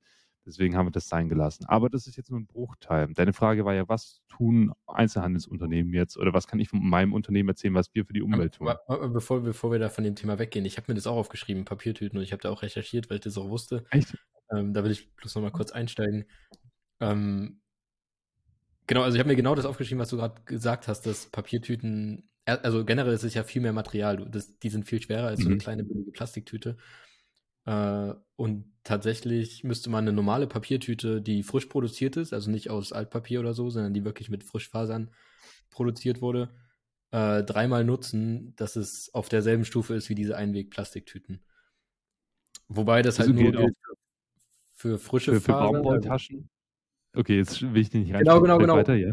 Baumwolltaschen sind noch viel schlimmer. Und ich kenne ja. auch Leute, die äh, sich zum Beispiel, es gibt auch diese richtig fetten Tüten, also noch nicht mal Baumwolle, sondern da ist wahrscheinlich auch Plastik mit drin, diese richtig, richtig großen Tüten, die man in Supermärkten bekommt, die am stabilsten sind auch. Und ich kenne richtig mhm. viele Leute, die sich immer wieder so eine Tüte holen und wirklich jedes Mal. Und, und dann sich denken, ah, es ist ja kein Plastik, das kann ich ja wiederverwenden. Aber wenn du das jedes verdammte Mal machst, dann ist es halt auch nicht nachhaltig. Dann bringt dir das auch gar nichts. Und genauso ist es halt bei Jutebeuteln, die vielleicht erstmal toll und umweltfreundlich aussehen, aber wenn du das Ding nicht oft genug benutzt, dann bringt dir das auch gar nichts und macht genau das Gegenteil von dem, was du eigentlich wolltest. Äh, genau. Also, Wobei man äh, sich darauf fragen kann, jemand, der sich einen Jutebeutel holt, der hat ja eigentlich schon im Hinterkopf hoffentlich, den öfters zu verwenden. Und so ein Knotenbeutel wandert halt die sich das In meinen Augen holen. zumindest schmeiße ich eher eine Plastiktüte weg als eine Papiertüte oder eine aus einem noch hochwertigeren Stoff, meiner Meinung nach. Ja. Ja, und du wolltest alles anmerken? Ähm, ja, genau. Also Papiertüten sind tatsächlich nicht so umweltfreundlich, wie man denkt. Und mir ist bei der ganzen Recherche, und das wusste ich auch vorher schon aufgefallen, dass es bei ganz vielen Sachen ist, dass man so denkt, und auch in den Medien hört, so, das ist, das, so muss es sein und das ist nachhaltig und Plastik ist scheiße und, aber das stimmt nicht immer. Man muss immer genau hingucken, wie es, wie es ist. Ähm, aber genau. genau das versuchen ja auch viele so zu verkaufen. Das ist ja genau das, was wir nicht machen wollten. Einfach diese Optionen, die vielleicht nachhaltiger aussehen oder nachhaltiger rüberkommen, als nachhaltig zu verkaufen. Ja. Es gab ja schon einige Skandale, wo, wo dann bei anderen Firmen rausgekommen ist. Aber red du jetzt mal fertig. Nee, das war so das Hauptding. Und äh, um, um da mal Tipps zu geben, was man stattdessen machen kann. Und ich würde sagen, gerade was das Obst und Gemüse angeht, fühle ich mich da als ganz vorne mit. Ähm, also ich mache zum Beispiel so, wenn ich in den äh, Obst und Gemüse kaufe, was oft ist und viel, Äh, dann zum Beispiel Tomaten oder so, kenne ich auch ganz viele, die dann eine Plastiktüte nehmen und da Tomaten reinpacken. Ich, ich war vorhin im Rewe und habe da einen gesehen, der, äh, ich, bin zum, ich bin zu den Tomaten gegangen und habe mir da drei weggenommen und habe die in mein, was hatte ich dabei? Achso, in den Korb einfach nur gelegt. Weil ich die halt mhm. einfach so nehme. Ich nehme da keine Tüte oder irgendwas. Ich habe auch keinen Jutebeutel dabei oder, na, doch habe ich. Aber ich packe die halt einfach so ein, nehme keinen Plastikbeutel, nehme keine Papiertüte, nix. Und neben mir dann halt direkt einer mit Plastiktüte und packt da seine zwei Tomaten rein. Und das muss halt einfach nicht sein. Du brauchst keine Plastiktüte, um das von A nach B zu transportieren. Da kannst du, kannst du auch so reinpacken. Oder halt ich, Jutebeutel oder irgendwas. Muss ich dir leicht widersprechen, was aber auch nicht unbedingt sein muss, aber was es erschwert. Ich nenne jetzt einfach mal das Kind bei Namen beim Kaufland zum Beispiel oder jetzt auch beim Edeka bei mir um die Ecke. Der hat irgendwie einen Rückschritt gemacht, der hat neu, neu aufgemacht und bei dem muss man das Obst jetzt wieder selber wiegen. Und jetzt ist es mhm. so, dass ganz viele Leute, die das wiegen, das dann einfach in einen Beutel reinmachen, um das dann zuzumachen. Weißt du, damit man dann nicht nachher denkt, man hätte weniger gewogen oder sonst irgendwas. Mhm. Da wird man quasi mehr dazu gezwungen, dann das in eine Tüte reinzutun. Aber, aber kann ich auch wieder aus eigener Erfahrung sprechen? Auch bei solchen Supermärkten mache ich so, dass ich mir die drei einzelnen Tomaten nehme, lege die einzeln auf die Waage und papp, papp dann diesen Sticker an eine von den Tomaten ran. Und da hat noch nie jemand irgendwas gesagt. Dann lege ich Wenn du jetzt solche so Cherry-Tomaten brauchst, die die, die so klein sind, die du jetzt unverpackt mitnimmst, dann wünsche ich dir viel Spaß. Ich weiß gar nicht, ob man die, ob, ob man die unverpackt bekommt, aber selbst da, okay, nee, da würde ich es vielleicht überlegen. Rewe schon. Also irgendwann, irgendwann ist dann halt auch, okay, wenn es wirklich nicht anders geht und du äh, hast nichts zum Transportieren dabei oder keine Ahnung, okay, dann muss man halt vielleicht mal eine Tüte nehmen. Aber dann würde ich es zum Beispiel so machen, dann packe ich da die Cherry-Tomaten rein, wieg die, klebe das da drauf und dann packe ich vielleicht noch ein paar andere Sachen rein, wenn das so geht. Mhm. Oder keine Ahnung. Also ich würde es irgendwie versuchen, so, so gut wie möglich zu arrangieren. Doch, doch. Und, und wie gesagt, ich will die Konkurrenz hier nicht schlecht reden. Ich habe, als ich auch schon bei der Konkurrenz war, gesehen, dass manche Kunden dann mehrere Aufkleber auf die Tüten quasi drauf gemacht haben und dann alles in eine Tüte gemacht haben, was ich dann wiederum ja. lobenswert fand. Genau, das ist. bei uns zum Beispiel, wo wir, wo wir das Obst selber in der Kasse wiegen für die Kunden, gibt es ja, wie gesagt, diese speziellen Kunden und das sind leider nicht wenige, die alles in der Tüte separat verpacken. Ja, okay. Ja, ja. Genau, okay, da so mal, mal kurz ausgeschwiffen zu Papier, Obst und Gemüse. Wir waren, Aber wir waren glaube ich, immer noch bei, bei machen, machen Konzerne genau. für Thema. Hatte ich so auch im Kopf. Was jetzt auch bei uns, oder was ich jetzt in diesen, ich bin jetzt ja sechs Jahre lang bei der Rewe, habe also schon viele Veränderungen miterlebt und in den letzten drei Jahren, vor allem seitdem ich als Marktleiter tätig bin, die Entwicklung vom veganen Sortiment. Wusstest du, dass wir bei Rewe bereits Märkte haben, die vegane Artikel in der frische Theke haben, also bei der Metzgerei? In der Theke drin? Nee, nee, echt? Nee, vegan Käse, vegane Wurst, weil es gibt ja viele Kunden, die haben das Problem, die wollen vielleicht nur was probieren, beziehungsweise die wollen nicht so viel, weil so nicht gleich eine 100 Gramm Schale mitnehmen.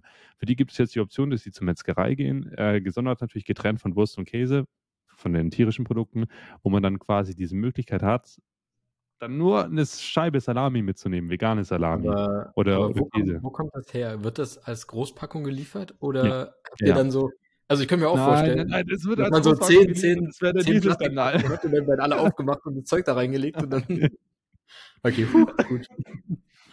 Das auf jeden Fall nicht, das wäre und das sage ich jetzt wirklich nicht, um äh, um das Unternehmen nicht schlecht darzustellen. Das ist so wie mit jedem anderen Artikel in der, in der ja, Metzgereitheke. Das kommt natürlich beim Käse kommt da so ein riesen Käseleib zum Beispiel, der da 15 bis 20 Kilo wiegt und so auch mit den veganen Produkten. Nee. Okay, das aber, aber das ist, das ist nur ein Bruchteil und das wird gerade in Märkten getestet, wird aber mega gut wahrgenommen, weil einfach das Interesse besteht. Ich finde auch, es gibt eine viel, viel höhere Nachfrage als noch vor drei, vier Jahren, was gar das Sortiment angeht. Ich habe zum Beispiel damals, also bei uns ist ein Boden zum Beispiel ein Meter lang. So, so arbeiten wir halt mit dieser Maßeinheit, ein Boden. Und von drei Böden veganen Boden? Regalboden. Achso, okay. Also Stück für Stück, verstehst du? Ja, ja. ich weiß, da, da komme ich schon zu sehr mit diesen Fach, Fachdingern. Auf jeden Fall, von drei Metern veganen Artikeln sind wir auf zwei ganze Schränke mit jeweils fünf bis sechs Böden quasi expandiert, weil diese Nachfrage da einfach da ist. Wir haben so vieles. Ja, Zeit? Mozzarella. Wie bitte? Also in welchen drei Jahren? Okay, okay. Mhm. Damals war es bei mir drei Böden, dann habe ich mal auf einen ganzen Meter gemacht. Ein ganzer Meter ist bei uns ein ganzer Schrank. Und jetzt haben wir noch einen zweiten Meter, zweiten Schrank, nur Mhm. mit vega vegetarischen und veganen Artikeln. Und, und das ist ja noch nicht alles in der Kühltheke, meine ich jetzt, also nur kühlpflichtige Artikel. Dann gibt es ja noch bei laktosefreien ähm, Sortiment, was nochmal bei uns separat ist, auch noch ganz, ganz viele. Und es gibt jede Woche die Möglichkeit, neue Produkte zu beziehen, was die Rewe jetzt hat. Und ich sehe das so oft, vegetarische, vegane Produkte, dass, dass da die Rewe da wirklich diesen Weg eingeht. Man muss aber auch anmerken, ich weiß nicht, ob dir das auch bei deiner Recherche aufgefallen ist, nicht alle veganen und vegetarischen Produkte haben jetzt wirklich eine viel, viel bessere Ich finde, Ökobilanz. ich find es, diese Folge läuft richtig gut, weil äh, wir gehen die ganze Zeit meine Agenda durch. Das, das nächste, was gekommen wäre, wäre vegane Ernährung gewesen. Und Trotz, du hast alles. Vorbereitung. Du hast alles angesprochen, was ich mir auch aufgeschrieben habe. Ich habe es mir nur noch mit Fakten aufgeschrieben. Deswegen, ich, ich komme jetzt Das direkt ist mal ja mit gut, Fakten. wenn, wenn du das belegen kannst. Weil, weil das Ja. meiste, was ich sage, ist ja nur das, was ich beobachtet habe. Es kann ja auch sein, dass ich etwas zu Genau, genau. subjektiv Weil- beobachtet ge- Genau so ist es. Und ich fand die Zahlen auch so krass, wie das sich in den letzten Jahren entwickelt hat. Und ich sehe es auch in meinem, eigenen, in, meinem, in meinem eigenen Konsum, dass ich da super viele vegane Produkte mittlerweile kaufe, die ich früher Mhm. nicht hatte. Ähm, also wa- was erstmal schon echt krass ist, 2017 waren's, äh, wurden im, Lebens, äh, im, im Einzelhandel 730 Millionen Euro Umsatz gemacht mit ähm, veganen Produkten. Und 2019, also zwei Jahre später, waren es 1,2 Milliarden Euro. Also Mhm. über das Doppelte, fast das Dreifache von an Umsatz. Also spricht genau, spiegelt genau das wider, was du gerade gesagt hast. Ähm, und äh, zusätzlich ist der Fleischkonsum um 12% in den letzten zehn Jahren zurückgegangen, was ich auch echt interessant finde und richtig, richtig gut. Und ich hoffe auch, dass es noch weiter zurückgeht. Ähm, wobei, wenn man das so prozentual sieht, wirkt es, als würden die veganen Produkte zwar mehr, also wesentlich hätten die krass zugenommen und das Fleisch ist aber nicht so krass zurückgegangen, was ja irgendwie heißt, dass der Konsum generell gestiegen ist, oder? Weil, weil vegan viel mehr, Fleisch nur ein bisschen weniger. Irgendwie, ja, okay, egal. Das Oder ist jetzt schwer, das einzugrenzen oder auch zu sagen, wie es ist. Ich merke das jetzt, ah, ich kann das jetzt im Markt nicht eins zu eins sagen. Wir haben jetzt da zum Beispiel keine Metzgereitheke mehr, personalbedingt. Wir hatten ja eine Fremdfirma, eine Fremdmetzgerei, die drin war. Und das ist jetzt auch so ein Trend gleichzeitig, wo ich denke, der wird auch noch einen kleinen Einfluss drauf spielen. Es wird immer weniger und weniger Metzgereitheken geben. Man hat das zwar schon vor 20 Jahren gesagt, aber ich sehe es jetzt ja reell, wie wirklich, also wir haben ja einen allgemeinen Fachkräftemangel, hatten wir schon in der vorherigen Folge und der vorherigen, vorherigen Folge. Und Mhm. Der dehnt sich einfach so krass aus, dass einfach die Theken auch geschlossen werden. Ich weiß nicht, ob das auch einen Einfluss nimmt. Ich kenne zum Beispiel viele, die ungern das abgepackte Zeug kaufen, weil die da meinen, das hätte jetzt einen schlechtere, schlechteren Standard, was nicht wirklich stimmt. Anderes Thema. Und ich denke, das wird auch einen gewissen Einfluss haben. Beziehungsweise ich merke das auch bei mir, dass einfach die veganen, also mein Umsatz, boah, ich glaube, mein Chef, also der wird mich dafür jetzt nicht rausschmeißen, ist ja nichts Negatives.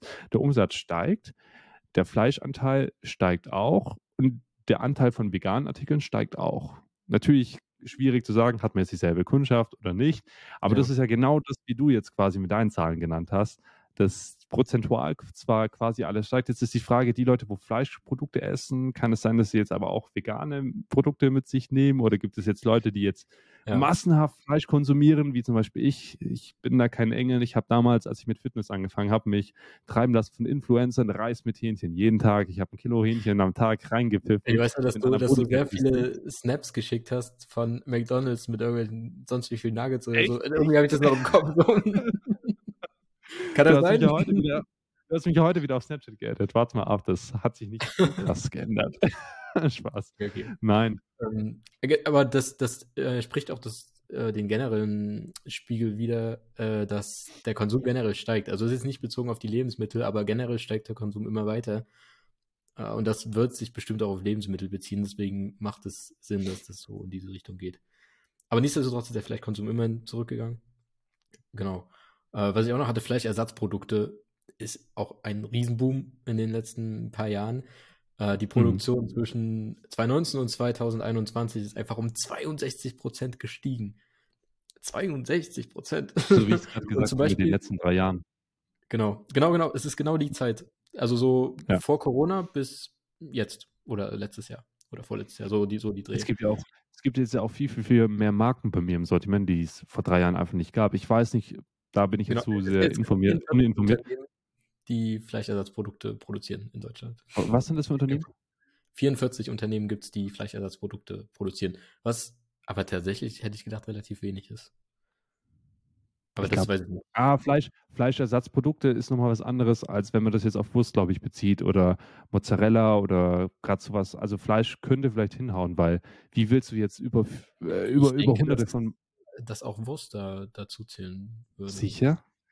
Ich Weil es schon. gibt zum Beispiel bei mir im Sortiment ähm, Lieferanten oder Hersteller, die machen Wurst, aber machen kein Fleisch. Fleisch und Wurst ist für mich schon ein gewisser Unterschied. Das ist ich jetzt halt schwierig. dass Fleisch auch Wurst ist, aber keine Ahnung, weiß ich jetzt ehrlich gesagt nicht. Okay. Ähm, ich wollte gerade noch irgendwas sagen. Ach so, Rügenwalder Mühle. Mhm. Ich hoffe, ich verwechsel das nicht. Das sind die, doch, ich bin mir eigentlich relativ sicher. Die haben, ich weiß auch, ich weiß, ich habe mir das genaue Jahr nicht aufgeschrieben, auch vor, in den letzten paar Jahren irgendwann, ich glaube 2020 oder so, äh, haben die ersten erst mehr Umsatz gemacht mit veganen Produkten als mit Fleisch. Und das, das Mhm. ist eine reine Fleischfirma gewesen. Und die machen jetzt mittlerweile einfach mehr Umsatz mit veganen Produkten und haben auch mehr vegane Produkte im Sortiment als Fleischprodukte. Ich glaube, die hatten jetzt auch mal, das ist, das ist jetzt subjekt, subjektiv meine Meinung, die hatten einfach den Namensvorteil. Viele vegane oder Fleischersatzprodukte kommen mit einem Namen, den, den man so noch nie gehört hat und müssen sich Ja. erstmal so durchsetzen. Und die haben es halt richtig gemacht, die hatten einen Namen und die konnten sagen, hey, die, halt auch krass, dass, Entschuldigung. Hm? Ich finde es halt auch krass, dass die das für sich so gesagt haben, okay, dann haben wir halt weniger Fleisch. Ist okay. So. Natürlich auch, weil sie damit einfach mehr Geld machen können. Ich denke, dass vegane Produkte und gerade so Fleischersatzprodukte, die sind halt echt nicht billig. Ähm, und Fleisch ist teilweise oder ist immer noch billiger als das, was, na, also finde ich absolut krank, weil ich, ich bin mir nicht ganz sicher, wie, habe ich jetzt ehrlich gesagt auch nicht geguckt, wie viel so eine Produktion von so einem veganen Fleischersatz kostet im Vergleich zu normalem Fleisch. Aber ich könnte mir vorstellen, dass es nicht so teuer sein kann, wie es am Ende verkauft wird. Also ich glaube, die können damit auch einfach viel Geld machen. wir müssen jetzt aber auch mal noch einen Disclaimer machen, dass vegan sein jetzt nicht nur was mit Ersatzprodukten zu tun hat, weil wir gerade nur über Ersatz, Ja, ja, ja, Ersatzprodukte natürlich reden. nicht, Ja, ja. Nee, nee. Möchte, möchte ich nur Also, mal anmerken. Also, also was ich am Anfang gesagt hatte mit dem Umsatz, das waren auch bloß vegane Produkte, das hatte nichts mit ähm, Fleischersatz zu tun. mhm. Genau. Ähm, ja, aber mal dazu, ob vegane Produkte denn wirklich so toll sind, was überhaupt Nachhaltigkeit und Klima angeht. Äh, und wie du schon gesagt hast, das ist eben nicht der Fall. Also auch da muss man hingucken. Und es ist genau wie bei allem anderen. Man kann nicht sagen, Plastik ist schlecht, CO2-Emissionen sind unbedingt, sch- ja, okay, die sind schon. Egal, man kann auf jeden Fall nicht sagen, Plastik ist immer schlecht, man kann nicht sagen, Papier ist immer gut. Und genauso wenig kann man sagen, dass vegane Produkte immer gut sind. Ähm, die CO2-Bilanz ist zwar in der Regel besser als bei Fleisch, weil Fleisch einfach ähm, Emissionen ausstoßt, also die Tiere stoßen halt Emissionen aus und ah, ich glaube, das habe ich mir auch nicht aufgeschrieben, was genau. Es gibt noch mehr Faktoren, die da mit reinspielen, weswegen Fleisch mehr Emissionen ausstößt. Ach so, zum Beispiel auch, weil, Wasserverbrauch, weil, genau. Wälder werden gerodet für, für Tiere, die dann da rumstehen. Genau, deswegen ist, es, ist die CO2-Bilanz in der Regel besser. Aber wovon wir jetzt auch, da, da haben wir noch gar nicht richtig drüber geredet, ähm, der Wasserverbrauch ist in der Regel viel höher als bei äh, Fleisch oder so. Und oft wird so ein, werden, werden Gemüse und Obst auch in trockenen Gebieten angebaut und dann zu uns importiert. Äh, Avocados. genau, Dürfte. Avocados. Ich, du, du nimmst mir die Worte aus dem Mund. Äh, für zwei, zwei Avocados ähm, werden 1000 300 Liter Wasser benötigt. Also ich, ich kenne eine Avocado mit 300 Liter Wasser, das hatte ich nur so im Kopf. Wenn die aus Genau, Peru das, das kommen. ja. Zwei bis drei Avocados, 1000 Liter Wasser. Ähm, und, und im Vergleich dazu, ein Kilogramm Tomaten verbraucht nur 180 Liter Wasser. Äh, bei Mandeln ist es noch schlimmer. Ein Kilogramm Mandeln verbrauchen einfach 2000 Liter Wasser. Absolut Mhm. krank. Mandeln werden zum Beispiel in Kalifornien groß, großflächig Die angebaut. ganzen, die ganzen Nüsse, Walnüsse und sowas kommen alle aus Kalifornien. Genau, und einheimische Nüsse habe ich auch gelesen, werden, also die kommen fast nie aus Deutschland. Und einheimische Mhm. Nüsse werden nicht wirklich verkauft.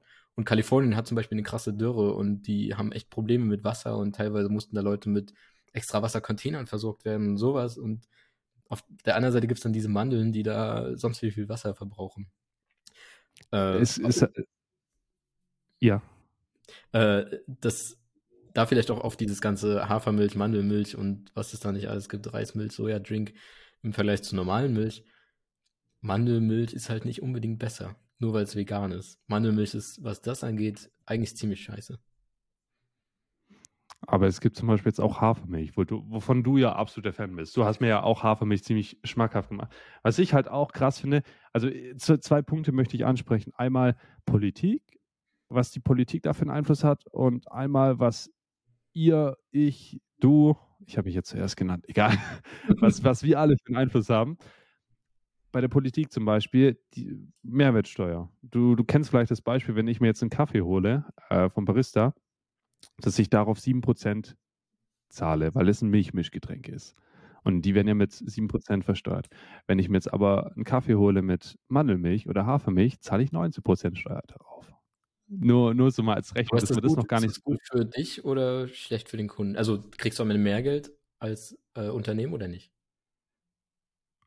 Als, äh, als, als, Kunde, je nachdem, wie er da halt den Preis gestaltet. Aber ich meinte allgemein, wenn du jetzt im, auch im Rewe zum Beispiel dir eine Mandelmilch holst, zahlst du 19% darauf. Holst du dir eine Frischmilch, Kuhmilch, zahlst du 7% darauf. Ich, ich überlege mir gerade, wem mehr bringt. Dem, der, wo es verkauft.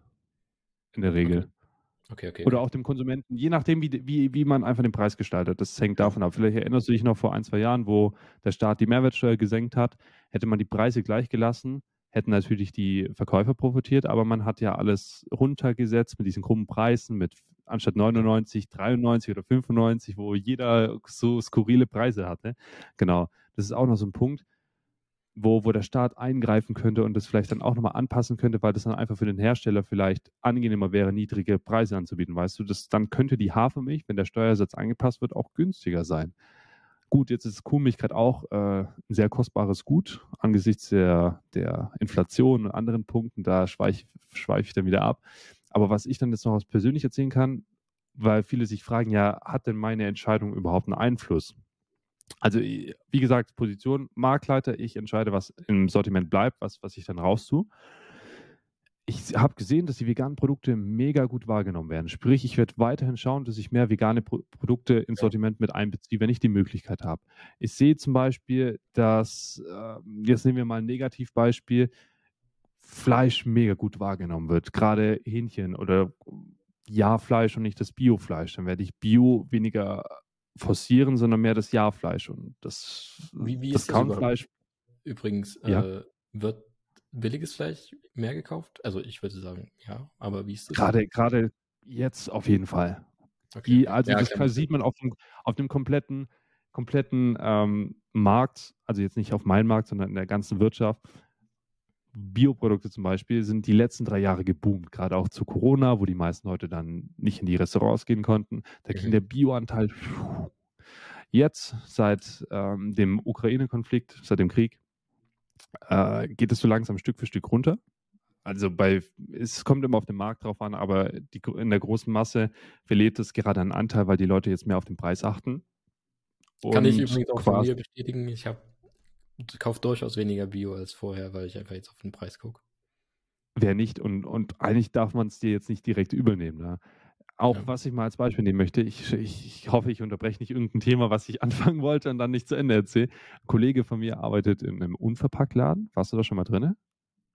Äh, nee, tatsächlich. Ich weiß gar nicht, ob es in Dresden einen gibt. Ich glaube nicht.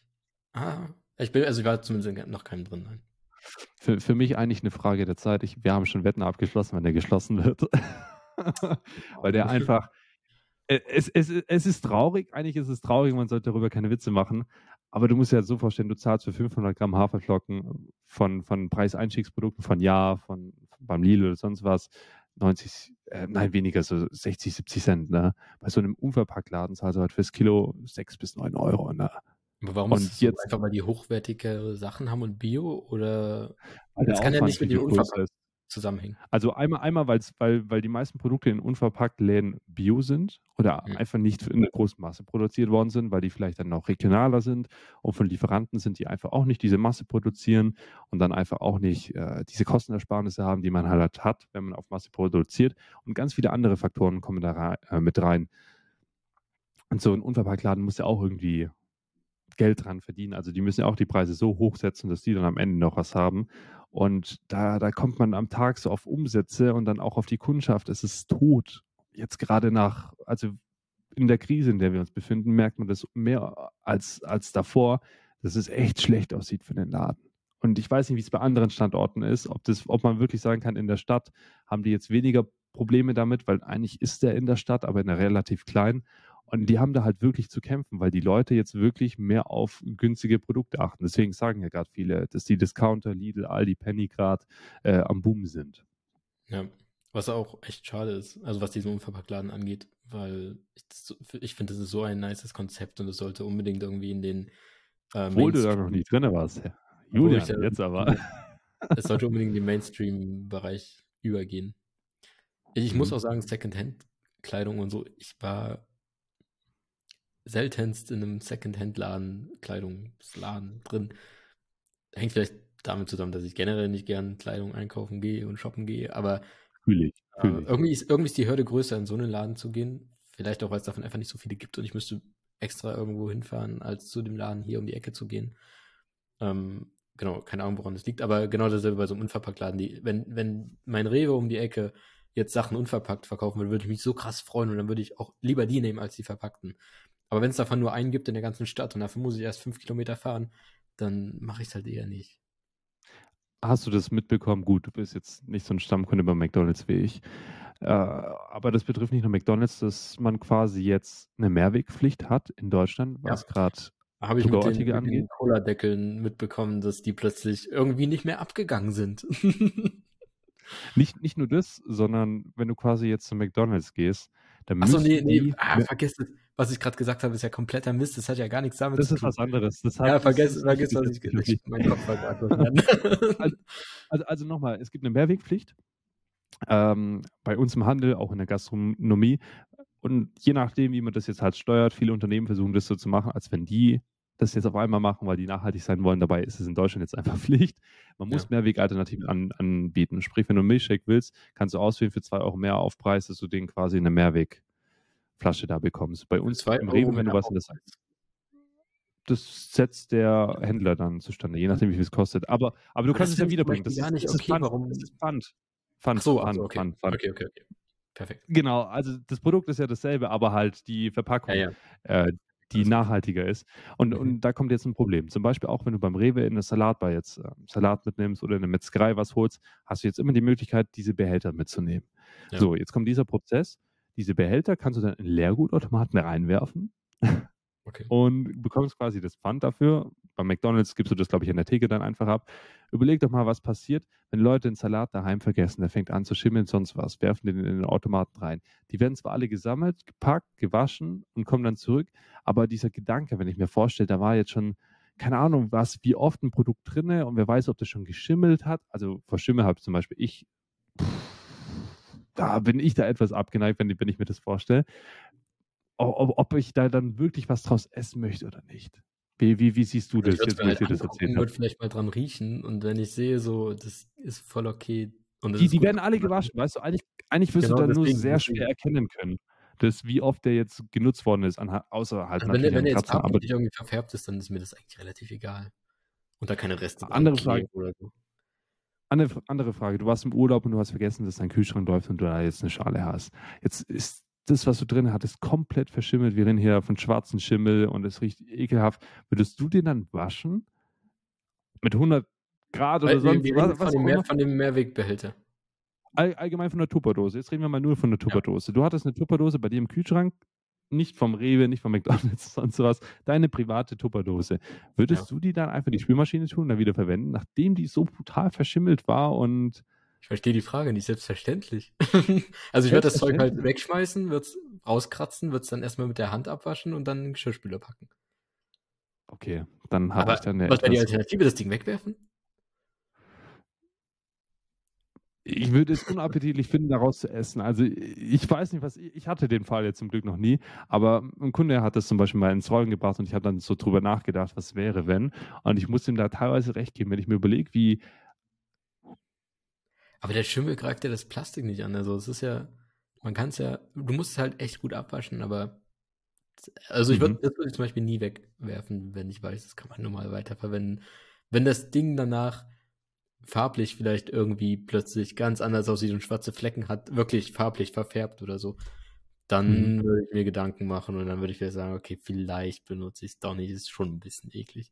Aber wenn ich nichts sehe, nichts rieche und danach alles ist wie vorher, dann was soll's. Okay. okay. Ähm, wir sind ein bisschen abgeschweift. Ich bin gedanklich noch ein bisschen bei der veganen Ernährung. Mhm. Ähm, Stimmt, da war ja was. ich ich würde mal dahin zurückkommen. Was ich mir da aufgeschrieben habe, also ob vegane Ernährung gut ist oder schlecht, wir hatten jetzt schon gesagt, okay, Wasserverbrauch. Ähm, was ich auch noch gefunden habe, Obst und Gemüse wird größtenteils aus dem Ausland. Also bei Gemüse 60 Prozent, bei Obst 80 Prozent aus dem Ausland, nicht aus dem Inland. Äh, was natürlich auch transportkostenmäßig und so scheiße ist. Müs müsste ich jetzt mal einen Einspruch, Einspruch einlegen. Mhm. Also, du, das hat mich fasziniert. ich komme die ganze Zeit mit meinen Stories.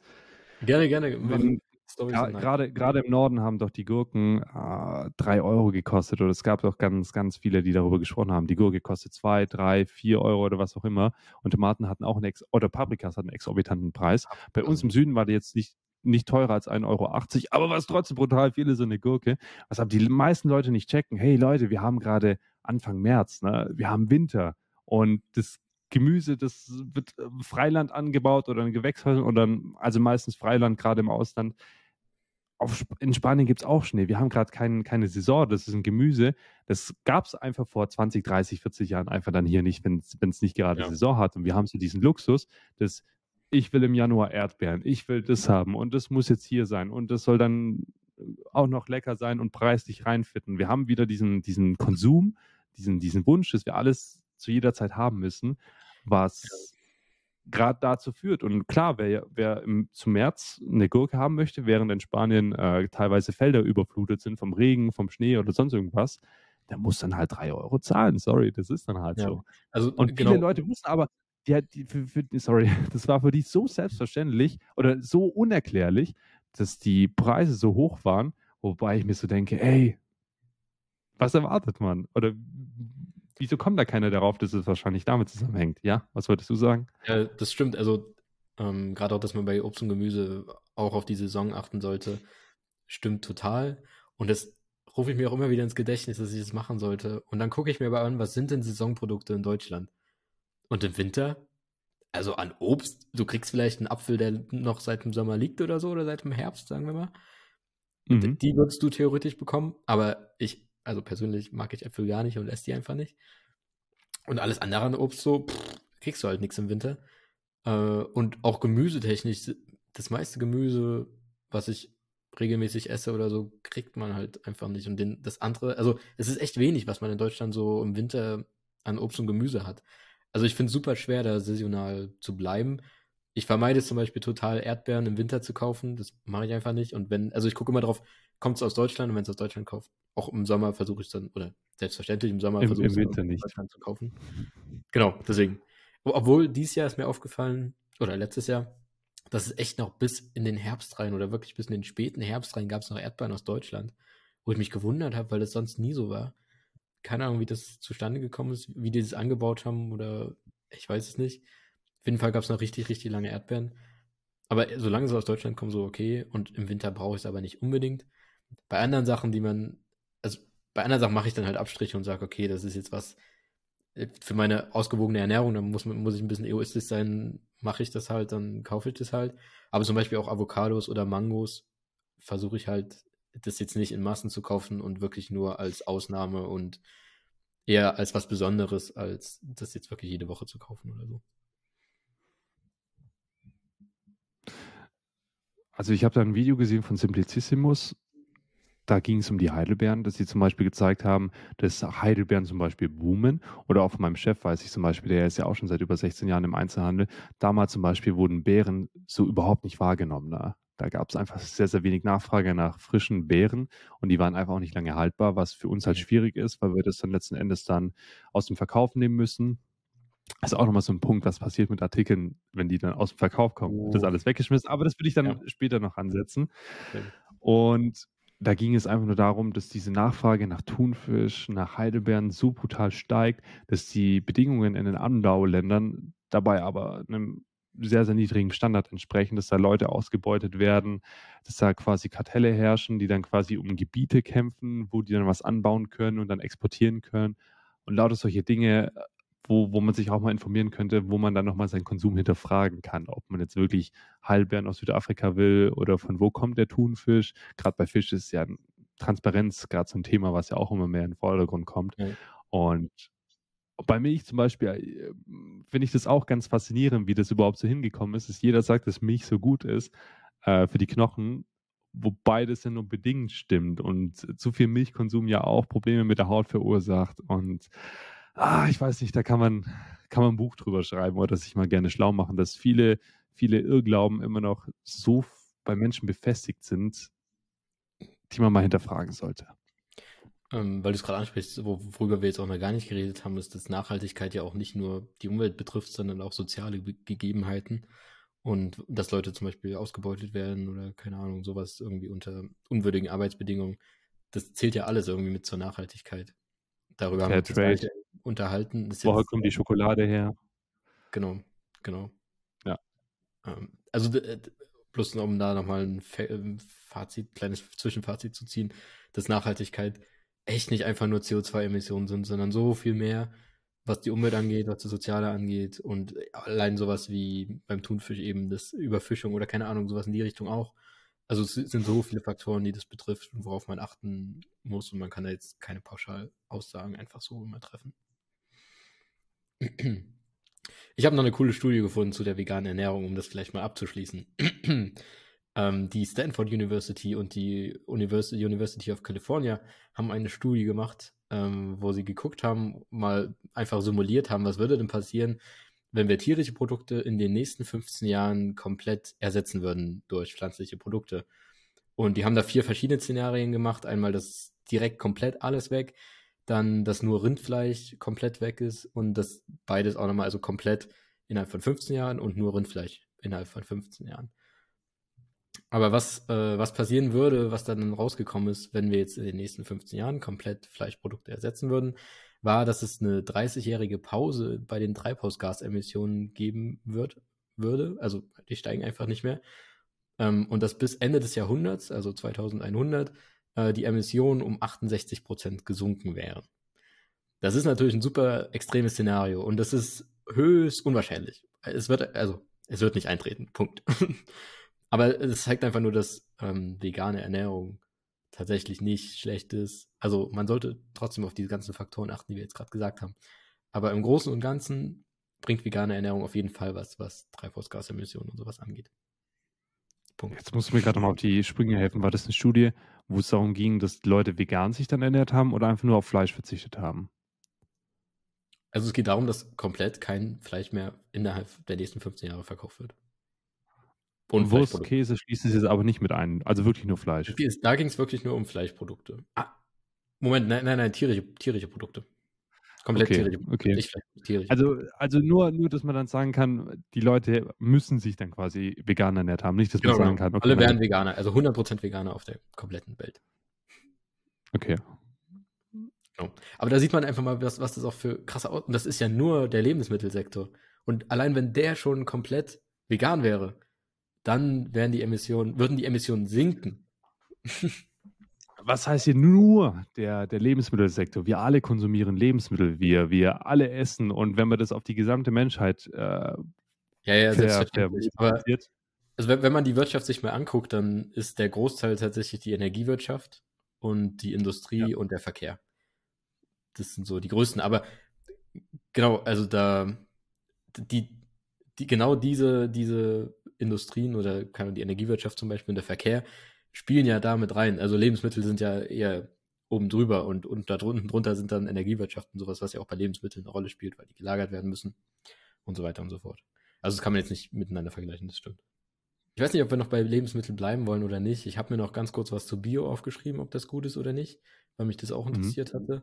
Und, und tatsächlich auch zur Hafermilch, weil ich mir gedacht habe, ist Hafermilch denn wirklich so viel besser oder nicht? Das ähm, ist dann ähm. aber auch noch ein Lebensmittel. Genau, ja, ja, klar. Deswegen bloß so die Frage in den Raum, wollen wir bei das bei Lebensmitteln bleiben? das Letzte, was ich jetzt noch anmerken kann, ist, was passiert, wenn jetzt Lebensmittel ablaufen? Und da gibt es jetzt mehrere Auswege, weil das kommt halt immer auf auf den Markt an oder auf die Kette, wie die das handhaben. Ich weiß, dass 'n Großteil, äh, abgelaufene Lebensmittel an die Tafel spendet, wobei es da auch 'n etwas schwieriges Gesetz gibt, was zum Beispiel sagt, Produkte, die abgelaufen sind oder so und so über den Datum sind, dürfen der Tafel nicht mitgegeben werden. Ob das jetzt jeder ob sich jetzt jeder dran hält, sei mal dahingestellt. Mhm. Aber das ist auch wieder so eine Sache, wo die Politik das beeinflussen könnte, ähm, dass man das vielleicht aufhebt, weil wir alle wissen ja inzwischen, wenn zum Beispiel eine Packung Mehl oder Packung Zucker abläuft, dass man das, glaube ich, auch noch einen Monat nach MHD konsumieren könnte. Auch wenn jetzt Mehl das Letzte ist, das ablaufen würde von allen Produkten, äh, gibt es ganz viele andere, die da noch brutal lange haltbar sind.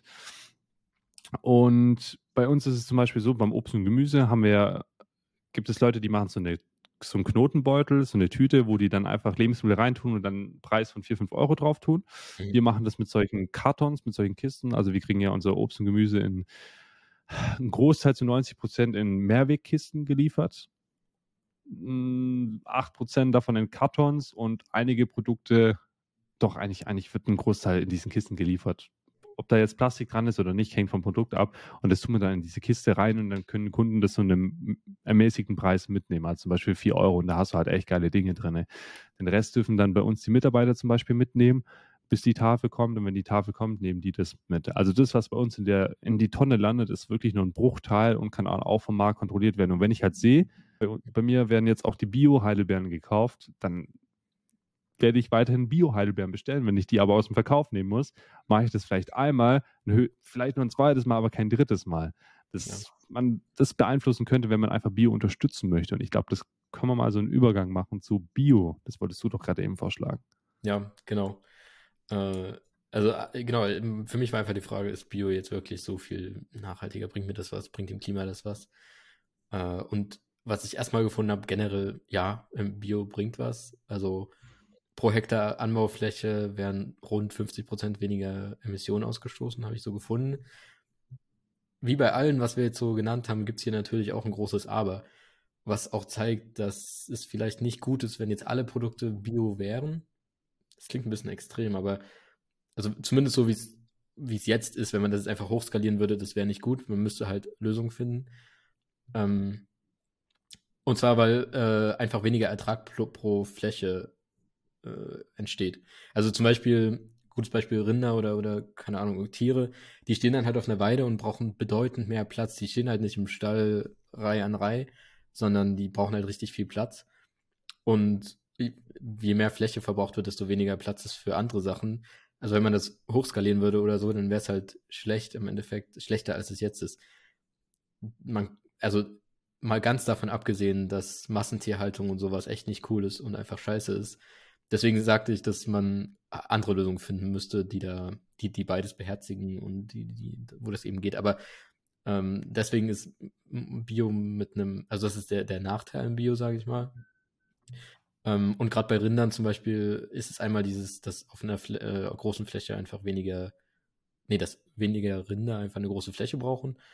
Äh, und zum anderen, dass die auch länger leben, was auch heißt, dass sie mehr also, 'n Rind stößt in seinem Leben viel CO2 äh, viel Methan aus oder andere Abgase. Abgase klingt wie 'n Auto. Äh, Emissionen. Äh, und je länger so 'n Rind lebt, desto mehr kann's natürlich auch ausstoßen. Wie gesagt, ich will Massentierhaltung und da und so da gar nicht irgendwie sagen, dass es gut ist oder so was, ist es nicht. Man müsste irgendwie also, ja, da ähm, ich will auch gar nicht weiter ausführen. Ich wollte einfach nur sagen, Bio ist generell gut. Wenn man das aber jetzt hochskalieren würde, gibt's da Sachen, wo man sagen könnte: „Okay, das ist vielleicht nicht ganz so richtig, da müsste man Lösungen finden.“ Bio gibt es ja aber auch nicht nur bei bei Lebensmitteln, sondern auch bei anderen Produkten, sei es jetzt zum Beispiel Klamotten. Das ist auch Ja. etwas, wo also, bei bei Bio Bio ist sehr umstritten. Es gibt ja viele Leute, die sagen: „Bio bringt doch nix, Bio ist doch nicht gesünder.“ Und die haben damit gar nicht mal so Unrecht. Ich habe mir da wirklich vor der Recherche, weil ich dachte, du würdest mich vielleicht mit Bio-Fragen bombardieren, noch mal schlau gemacht, dass ich da nicht dumm dastehe.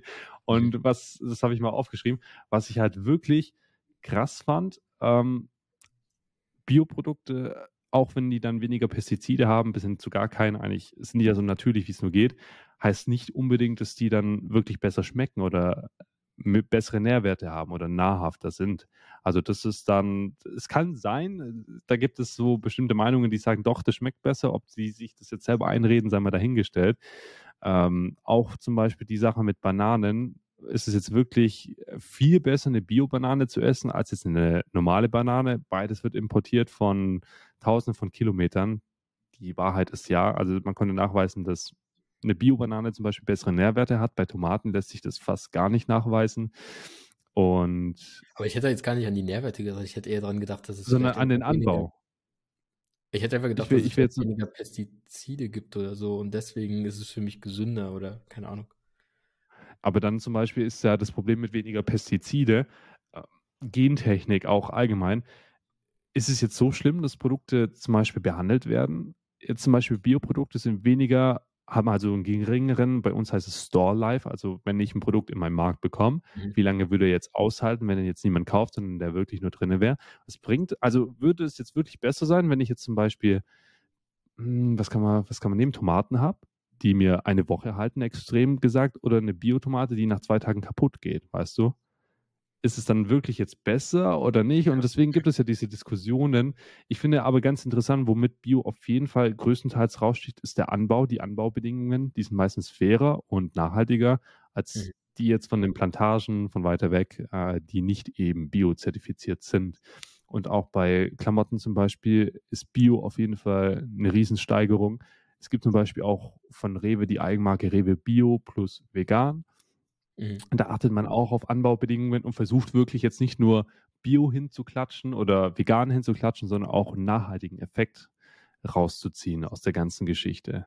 Also würdest du als äh, aus der Backstage sagen, Bio ist gut?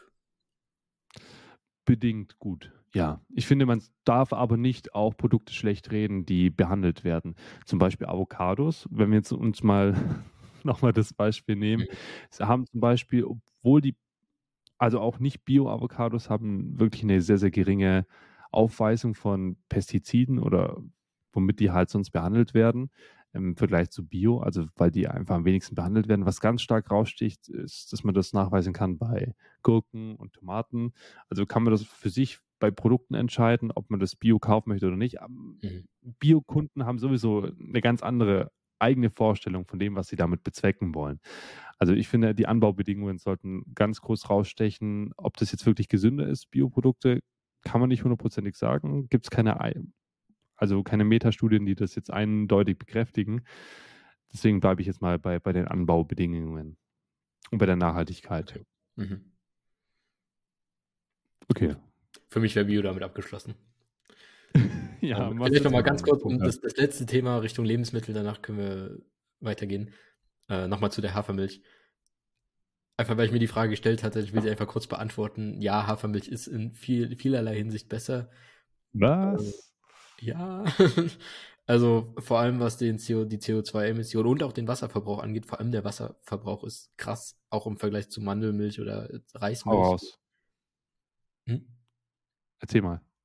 Äh, also, also ich will jetzt gar keine Zahlen oder so nennen, ich will einfach sagen, es ist viel weniger. Also okay.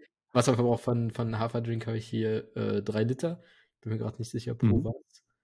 Ähm, und bei einem Reisdrink zum Beispiel 580 Liter. Bei einem Mandeldrink 370 Liter. Bei normaler Kuhmilch 160 bis 370 Liter. Und wie gesagt, Haferdrink, Haferdrink 3. Und, und Sojadrink 1 Liter. Also genauso gut.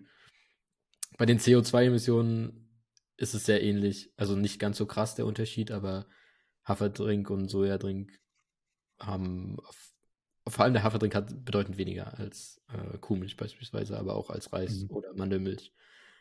Ähm, genau, das einfach nur ganz kurz dazu. Also es ist tatsächlich besser. Ich habe, äh, ich bin ein ziemlicher Verfechter von Oatly, weil das so die, die einzige Hafermilch ist, die wirklich richtig gut schmeckt. Die ganzen billigen, muss ich sagen, sind einfach geschmacklich nicht so meins. Und gerade mhm. im Kaffee oder so schmecken die sehr extrem und machen es ein bisschen kaputt. Das hat man bei Oatly nicht, finde ich. Äh, und ich, ich bin aber ein bisschen skeptisch, wenn ich bei irgendwas super überzeugt bin, dann gucke ich auch nach, oder habe ich jetzt auch nachgeguckt, ob das wirklich so gut ist. Und ich habe ein paar Seiten gefunden, die gesagt haben, bei Oatly zum Beispiel, die haben irgendwelche Deals mit irgendwelchen Investmentfirmen gemacht, die nicht so geil sind. Und zum Beispiel auch irgendwas habe ich gefunden mit Zucker, dass ähm, Haferdrink zwar relativ wenig Zucker hat, aber irgendwie ist da ein anderer Zucker drin als in Kuhmilch und am Ende ist es schlecht für den Körper. Ich habe mich, muss ich ehrlich gesagt gestehen, nicht wirklich damit beschäftigt, weil das für mich der geringere Teil war, den ich da gefunden habe und das für mich dann auch einfach nicht so viel ausgemacht hat und vor allem ist das ja auch, äh, das geht schon nicht mehr in diese Nachhaltigkeit. Ähm, also würde ich einfach sehen, das ist nachhaltig. Auch Oatly ist nachhaltig. Gut. So, und damit vielleicht Lebensmittel jetzt mal abgeschlossen. Weiß, also erstmal, vorher, ich weiß nicht, wir kommen bestimmt nochmal drauf, weil du das hattest. Äh, ich muss auch sagen, zeitlich gesehen sind wir jetzt schon ziemlich weit voran. Okay, also was ich noch hätte, um die Folge noch mehr in die Länge zu ziehen.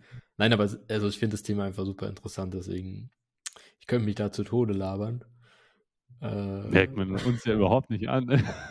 Ich könnte ja auch zu Tode fragen. Ich habe jetzt fast keine von den Fragen gestellt, die ich mir aufgeschrieben habe an dich. Einfach weil ich selber so viele Punkte habe, die ich irgendwie auch loswerden will. Was ich noch habe, äh, ist Online versus Geschäft.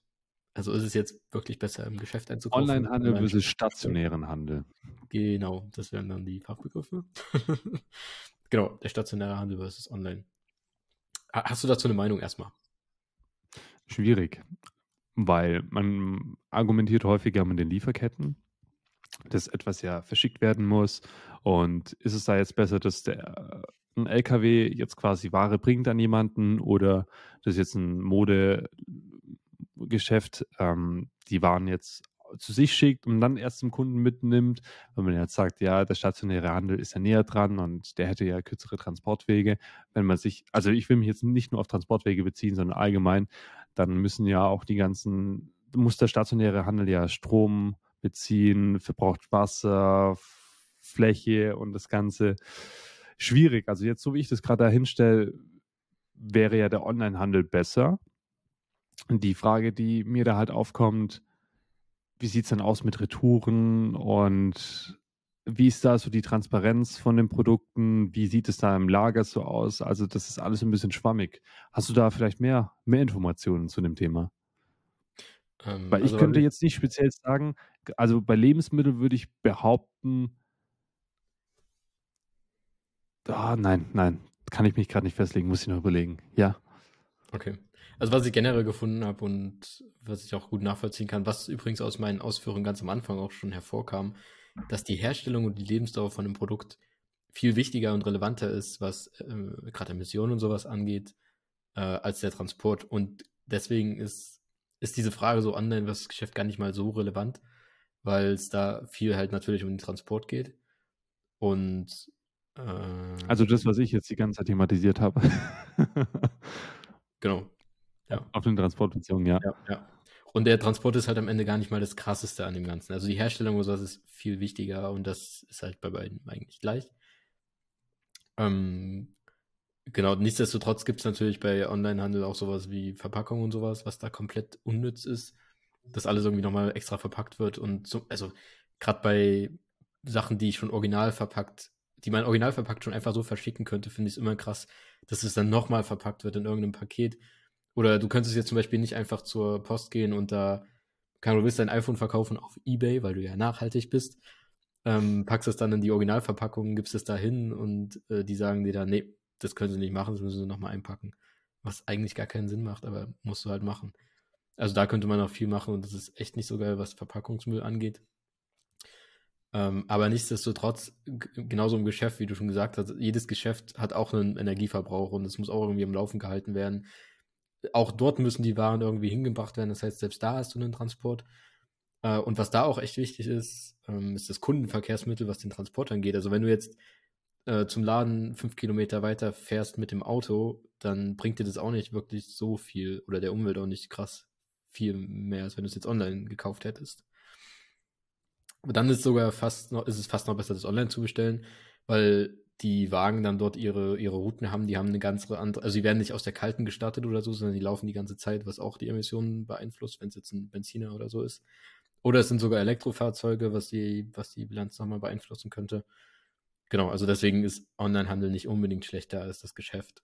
Äh, und es ist gar nicht mal so relevant. Nichtsdestotrotz könnte man da richtig viel noch machen. Also, was ich auch gefunden hatte, worüber ich noch gar nicht nachgedacht hatte, äh, sowas wie Mehrwegverpackungen. Dass, dass der Kunde die Leerverpackung wieder zurückschickt, sozusagen. Also du kriegst es zugeschickt in irgendeiner Mehrwegverpackung und schickst dann die leere Verpackung wieder zurück. Für mich klingt das wie was komplett Sinnloses, weil du ja am Ende dann wieder die Emission hast, um das zurückzuschicken. Aber anscheinend ist es tatsächlich fast besser, als wenn du die Verpackung einfach weghaust, was, was Emissionen angeht und sowas. Ähm, dann das, was ich gerade gesagt hatte mit den Originalverpackungen, einfach das Ding in Originalverpackung zu verschicken und nicht nochmal was drumherum zu packen. Dann noch so wie Elektrofahrzeuge oder, oder Fahrräder, das zu, Paketzusteller mit Fahrrädern äh, zustellen. Man könnte bei der Herstellung auch mehr Labels oder sowas hervor, hervorbringen, dass auf Verpackungen direkt Labels sichtbar wären, die Kunden das vielleicht danach entscheiden, weil das bei Online-Produkten halt oft nicht so sichtbar ist. Und was eigentlich das, das Wichtigste ist bei dem Ganzen, und das werde ich auch definitiv im Fazit nochmal erwähnen, gebraucht kaufen, reparieren lassen, leihen, mieten und auch auf dem Onlinehandel bezogen Retouren vermeiden. Also nicht Sachen kaufen, wieder zurückschicken. Ähm, bei der Kleidung zum Beispiel ist die Hälfte der Kleidung, die online gekauft wird, eine Retoure. Also wird am Ende wieder zurückgeschickt. Was echt krank ist. Und die Erfahrung habe ich auch gemacht. Ich mache das super ungern, Kleidung online zu kaufen weil ich weiß, in den meisten Fällen werde ich mir das bestellen, dann werde ich sehen, das passt nicht, dann schicke ich es zurück und dann bestelle ich es nochmal und dann passt es erst. Und das hatte ich schon ein paar Mal. Ich habe nicht oft Online-Kleidung bestellt, aber das habe ich ein paar Mal gemacht und es war jedes Mal so, dass ich zweimal bestellen musste. Und deswegen hasse ich das zum Beispiel. Genau, das ist so meine Ausführung zum Online-Handel. Was sind da so deine Gedanken zu? Etwas, etwas ausführlicher als jetzt meine, meine Spezialisierung auf jetzt die Transportwege. Nee, fand, das waren ganz coole Punkte jetzt von dir.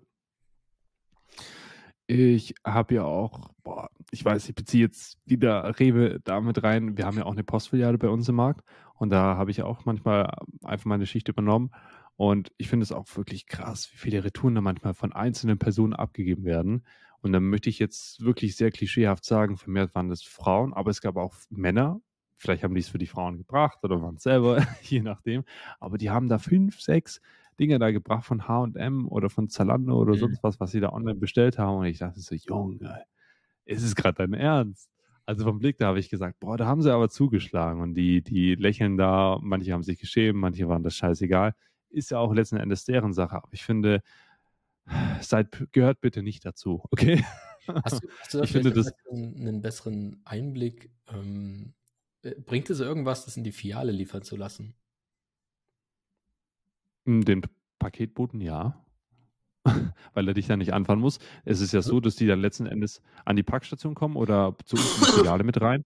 Und dann hat er dann nur einen Punkt, den er anfahren muss. Wieder jetzt, wenn man das auf den Transportweg bezieht. Äh, und die Post kann das dann besser planen. Also natürlich wäre das besser. Das ist zum Beispiel ein Punkt, warum ich jetzt Lebensmittel zum Beispiel attraktiver finde, im Supermarkt zu holen, als wenn ich mir vorstellen würde, dass es jetzt ein Zentrallager kommt, was jeden Haushalt abfahren würde, dass es da einen Sammelpunkt gibt, wo man dann Lebensmittel holen kann. Es ist zum Beispiel auch bei uns mit Lebensmitteln so, es gibt hier ein Rewe, dann gibt es zehn Kilometer weiter ein Rewe. Wir kriegen jeden, jeden Morgen frisches Obst und Gemüse und äh, kühlpflichtige Ware der fährt mich an und dann fährt er noch ein, zwei andere Rewe-Märkte an, wenn da Platz ist. Also es ist ja nicht so, dass jeder Markt speziell nur angeliefert wird, sondern dass sie da wirklich Routen haben. Und wie du das gesagt hast, dann kommen die LKWs im Fuhrpark an und dann kommt der nächste, der sich reinsetzt und fährt dann die andere Schicht und fährt dann tagsüber andere Ware aus. Also man versucht dann natürlich schon einen effizienten Weg einzuschlagen. Also gerade so, was die Retour angeht, halt weil die, weil die Filiale muss, also die Filiale bestellt ja so oder so Kleidung. Und die schicken auch so oder so Sachen wieder zurück schätze ich mal. Und wenn du die einfach da mit zurückschickst, könnte ich mir halt vorstellen, dass das mehr bringt, als wenn du das so zurückschickst, weil äh, es wird ja, also ob das jetzt von 100 Leuten einzeln eingesammelt wird und in irgendein Lager gebracht wird oder in fünf verschiedene Lager oder alles zu einer Filiale und dann zum Lager. Wir haben uns gerade, wir, wir haben gerade dran vorbeigeredet. Ich war, ich war gerade zu oft die Postfiliale bezogen bei deiner Frage, weil ich Ach, dachte, du meintest, wenn man auf die Postfiliale äh, liefern lässt. Ah, deswegen. Ah, okay, okay. Nein, nein, ich war äh, bezogen auf Kleidung und dann Verstehe ich jetzt, ja. Genau. Das war, das war mein Ding. Also es stimmt, es ist also so eine Postfiliale, keine Ahnung, ich glaube nicht, dass das Obwohl doch, ja, könnte, doch, doch, stimmt. Wie, wie ich gesagt habe, mit dem Anfahren. Und, genau. und was jetzt äh, die Deutsche Post mit Amazon zum Beispiel ausgemacht hat, es gibt zum Beispiel jetzt so ein Riesenpaket, was direkt an Amazon geht. Es gibt ja viele Amazon-Retouren. Ich glaube 50, 60, wenn nicht sogar mehr Prozent unserer Retouren sind ja Amazon-Retouren. Und wir tun jetzt alles in ein Riesenpaket und es wird alles direkt an Amazon verschickt. Sonst hat man immer so viele kleinere Pakete, die einzeln bearbeitet werden müssen. Jetzt macht man das alles, sammelt man das einfach. Da muss man tatsächlich sagen, hat es einen Vorteil, dass viele Leute bei einem Händler namenhaft halt Amazon bestellen. Also ich, ich bin auch kein, ich bin kein Freund von Amazon, aber das sieht für mich aus wie ein Punkt, der tatsächlich relativ gut ist. Sag ich jetzt mal, also über Amazon. Ja.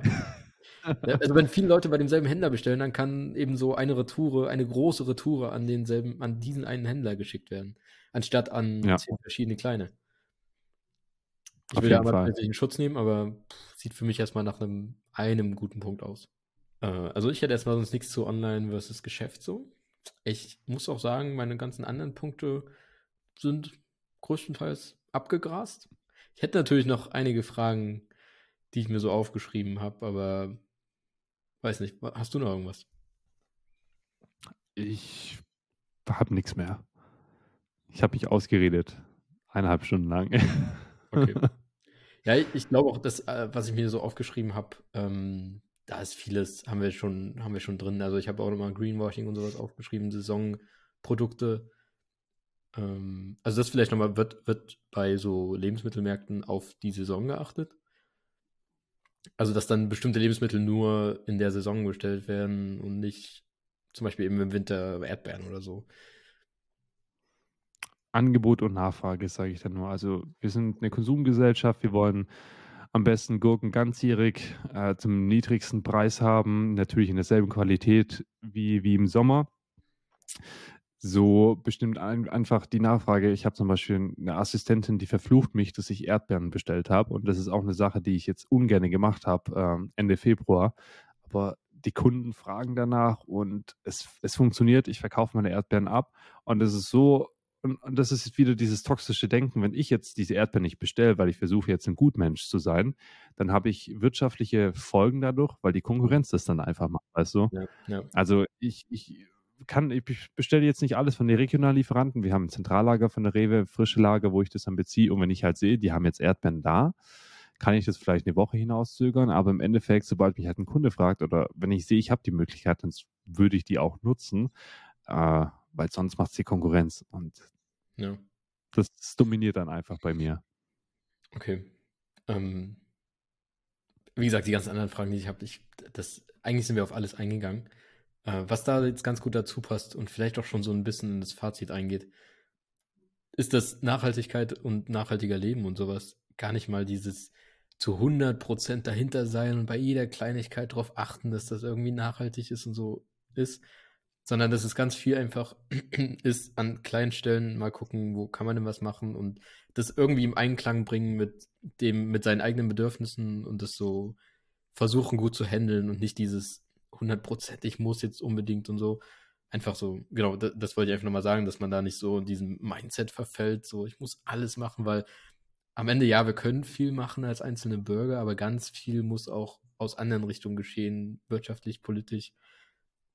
Ähm, genau. Also ich glaube, es ist eher so ein Mindset, das man haben sollte, dass man sich selbst hinterfragt und guckt, was kann man machen. Aber wenn du jetzt zum Beispiel sagst, als Marktleiter, ich nehme jetzt trotzdem die, kaufe jetzt trotzdem die Erdbeeren im Winter, weil die mir halt Geld bringen.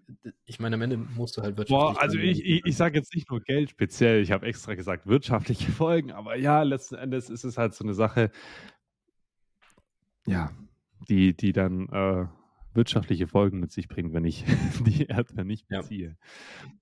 Genau. Aber es gibt auch genau, genug Leute, die da gar nicht mal dran denken würden oder so. Und das einfach nur im Kopf zu haben und vielleicht an der einen oder anderen Stelle zu sagen, okay, dann zögere ich das halt ein bisschen hinaus oder keine Ahnung, das bringt ja auch schon was.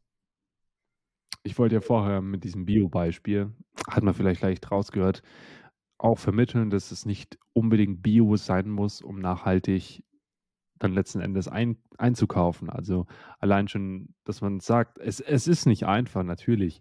Es gibt aber doch mehr Gemüse im Winter auch, was regional kommt, zum Beispiel Karotten, die äh, in Gewächshäusern dann angebaut werden.